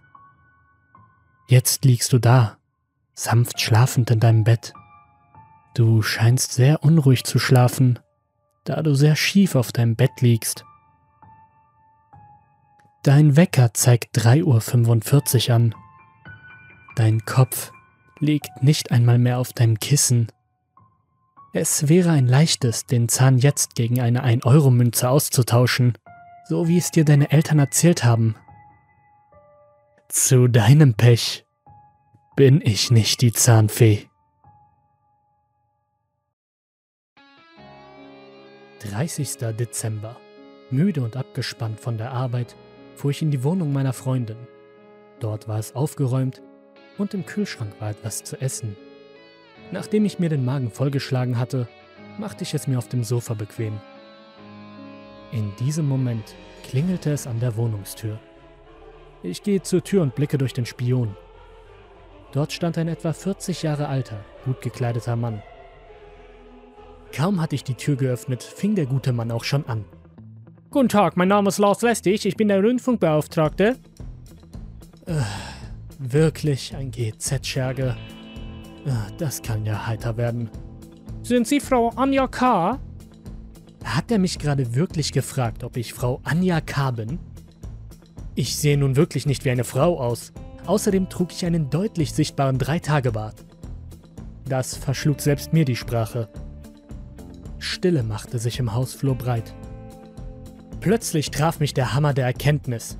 Es gibt ein Leben nach dem Gehirntod. Der Beweis steht vor dir. Pack den Typen ein und der nächste Nobelpreis ist dir sicher. Ich entschied mich dagegen, denn der gute Mann war sicher nicht stubenrein, und ich antwortete ihm stattdessen, dass ich Gina W. sei, die uneheliche Tochter von Frau K. Nun gut, lassen wir das. Sie wissen sicher? Ich unterbrach den Redefluss des GZ-Schergen nur ungerne aber ich teilte ihm mit, dass ich einmal auf die Toilette müsste, versprach ihm aber, dass ich gleich wieder da bin und schloss die Tür hinter mir. Nach fünf Minuten gab es die ersten zarten Klingelversuche. Nach weiteren drei Minuten klingelte er Sturm und ich öffnete wieder die Tür. Was haben Sie so lange gemacht? Wahrheitsgemäß antwortete ich ihm, dass ich ein lauwarmes Bier getrunken habe. Außerdem mussten mal wieder meine Fußnägel geschnitten werden so eine Frechheit, das habe ich ja noch nie erlebt. Ich musste dem guten Mann leider recht geben und versprach, meine Freundin heute Abend noch darauf anzusprechen, warum sie das Bier nicht in den Kühlschrank gestellt hatte. Wirklich eine Frechheit. Nun lief dieser geistige Tiefflieger rot an und rastete aus. Wenn Sie noch weiter so ein Kasperle-Theater veranstalten, dann kann ich auch ganz andere Seiten aufziehen. Ein Anruf von mir und die Polizei durchsucht Ihre Wohnung. Das wird sehr teuer für Sie. Logisch, mit Bundesgrenzschutz und Sondereinsatzkommando. Sichtbar eingeschüchtert, versprach ich ihm nun effektiv mitzuarbeiten und mein Kasperle-Theater sein zu lassen. Nun gut, besitzen Sie einen Fernseher oder ein Radio? Freundlich gab ich dem Mann Auskunft. Äh, ja klar. Ich besitze zwei Fernseher, drei Radios, noch ein Radio in meinem Büro und zwei in meinen Autos. Haben Sie die angemeldet? Äh, nein, bisher leider nicht. Wie lange besitzen Sie diese Geräte schon? Äh, so circa 10 bis 12 Jahre. Ui. Jetzt war er am Sabbern, als er seine Provision im Gedanken überschlug. Nun ja, um es kurz zu machen, er hielt mir nach ein bis zwei Minuten zwei Zettel zur Unterschrift unter die Nase. Einen mit der Anmeldung der GEZ und einen, dass ich schon seit fünf Jahren die Geräte besitze. Beides auf den Namen und die Adresse meiner Freundin ausgestellt. Freundlich wie ich nun einmal bin, teilte ich ihm mit, dass ich weder Frau Anja K. bin, noch hier wohne. Wo wohnen Sie denn? Äh, wissen Sie das nicht? Nee. Super. dann noch einen schönen Abend. Ich schloss die Tür, schaltete die Klingel ab und den Fernseher ein. Das Bier war auch schon etwas kühler. Wenn ich Glück habe, kommen vielleicht auch bald mal wieder die Zeugen Jehovas vorbei.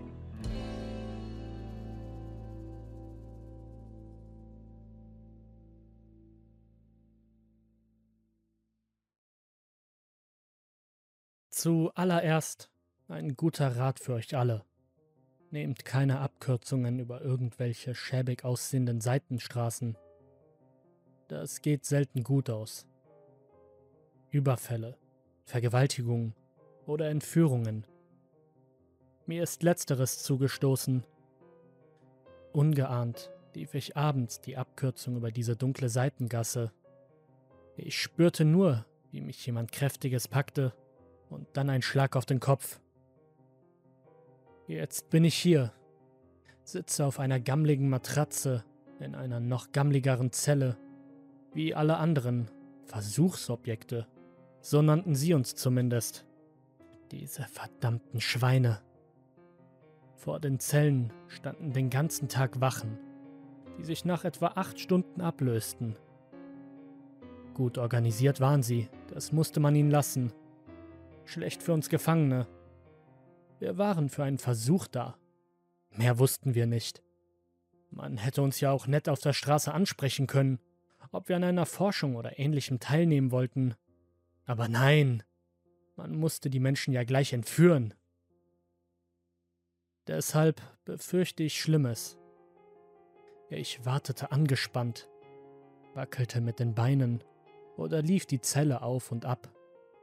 Nachts konnte ich nicht schlafen, da ich verzweifelte Schreie oder das Weinen der anderen Gefangenen hörte.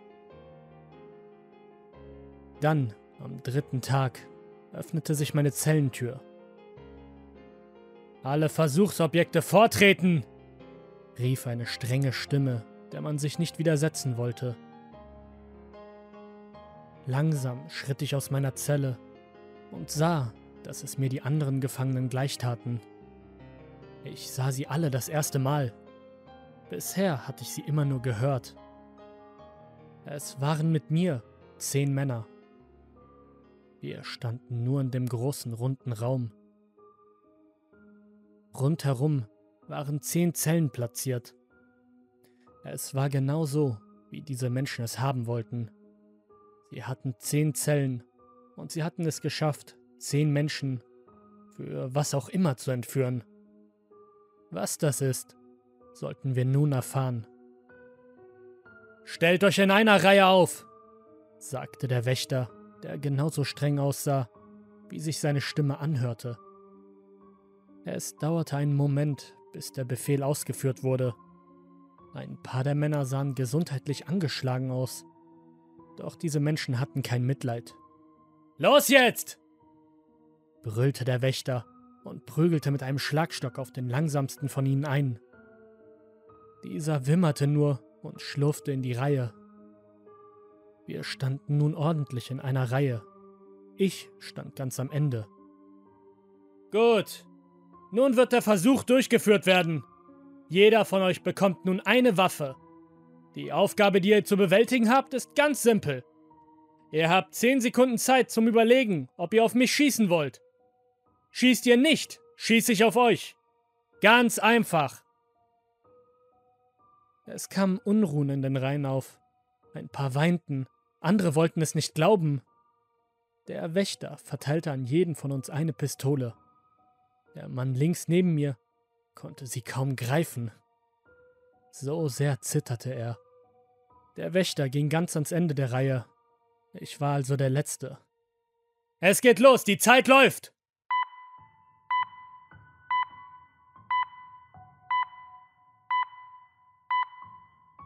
Die zehn Sekunden gingen um. Ich hörte keinen Schuss.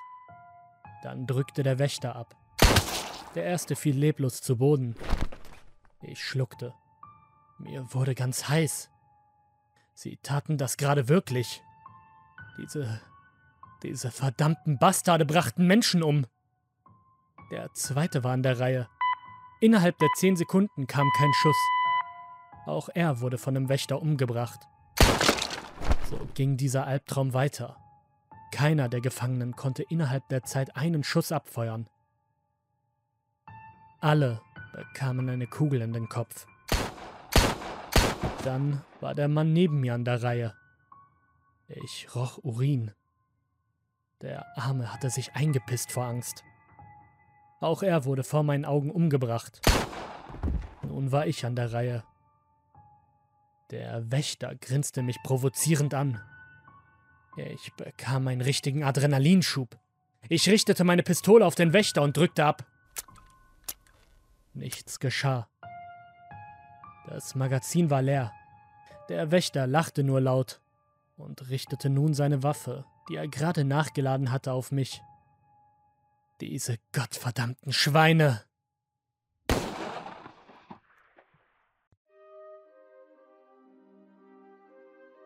Als er sich mit seinen gealterten, faltigen Fingern durch den langen Bart fuhr, der ihm aus dem Gesicht floss, kam das Geräusch wieder. Nur dieses Mal war es etwas lauter. Da saß er, über den gebeizten Eichentisch gebeugt, der vor Jahren ohne jede Erklärung angekommen war. Es war gekommen, als er schlief. In einer Nacht war es weg und am nächsten Morgen wieder da. Wahrscheinlich von den Leuten da oben, schlussfolgerte er. Von dort hatte er alles. In diesem Raum ohne Fenster.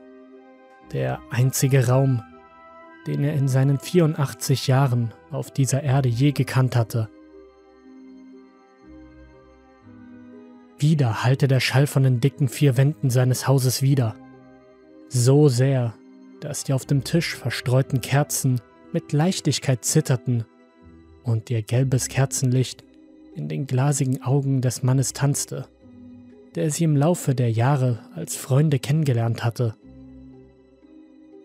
Ein plötzlicher Ruck warf ihn von seinem Sitz auf den schmutzigen Boden unter ihm. In einem wilden Gerangel wurde ihm schnell klar, dass sich dieser fensterlose Raum, sein Zimmer bewegte. Gegenstände, die eine Ewigkeit lang unbenutzt geblieben waren, lagen nun im ganzen Raum verstreut, und die Kerzen selbst waren den stürmischen Kräften, die sie umwarfen, nicht gewachsen. Er taumelte auf seinen Füßen, instinktiv tastete er nach der Tischkante, um sich abzustützen, aber seine Hände trafen nur auf Schmerzen in Form von heißem Wachs. Es scheuerte, aber nichts konnte seine Aufmerksamkeit von den Erschütterungen im Raum ablenken. Ein weiterer Ruck und er wurde erneut zu Boden geworfen. Aber anders als beim ersten Mal hielt ihn diese Kraft fest. Und er hatte das Gefühl, dass er sich nach oben bewegte. Der Eichentisch wackelte auf seinen vier Beinen, bevor er dem geheimnisvollen Einfluss nachgab und die letzte Kerze wurde gelöscht. Er fand sich in Dunkelheit gehüllt. Und dann war es plötzlich nicht mehr dunkel. Die Decke wurde weggehoben und daraufhin folgte ein helles Licht, heller als alles, was er je zuvor gesehen hatte. Die Menschen von oben, dachte er bei sich. Als sich seine Augen daran gewöhnten, wurde das helle Licht blau und er konnte sehen, dass sich weiße Schwaden schnell über das blaue Firmament bewegten. Und es wurde noch seltsamer. Zwei Männer, die ihm bis auf die jüngeren und breiteren Schultern sehr ähnlich sahen, griffen nach ihm, wobei jeder unter die Achseln des alten Mannes griff. Die Leute von oben. Sie trugen gelbe Plastikhüte und leuchtende Warnwesten er wurde in die Luft gehoben und auf eine hölzerne Plattform fallen gelassen, die neben seinem Zimmer stand. Nur, dass es jetzt viel mehr zu sehen gab, als nur die Enge seines Zimmers. Er schien an einem Strand zu sein, oder zumindest dachte er das. Sein ganzes Leben lang hatte man ihm von solchen Orten erzählt, und das Wort Strand war das erste, das ihm in den Sinn kam. In allen Richtungen umringten Menschen jeden Alters das Gelände, mit Gesichtern voller Staunen und Hysterie. Zum ersten Mal öffnete sich ihm eine Perspektive, die er sich in seinen kühnsten Träumen nicht hätte vorstellen können. Zum ersten Mal konnte er sein Zimmer als das sehen, was es wirklich war.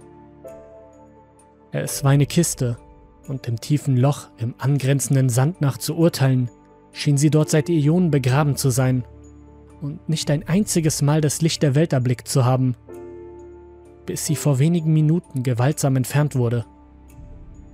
Die Menge brüllte plötzlich auf, angefeuert von einer weiteren Person, die auf die Holzplattform neben dem alten Mann gesprungen war. Es war ein Mann mittleren Alters, der einen Nadelstreifenanzug und einen schwarzen Zylinder trug. Er sah aus wie ein geistesgestörter Rädelsführer. Herzlich willkommen zur ersten menschlichen Zeitkapsel der Welt.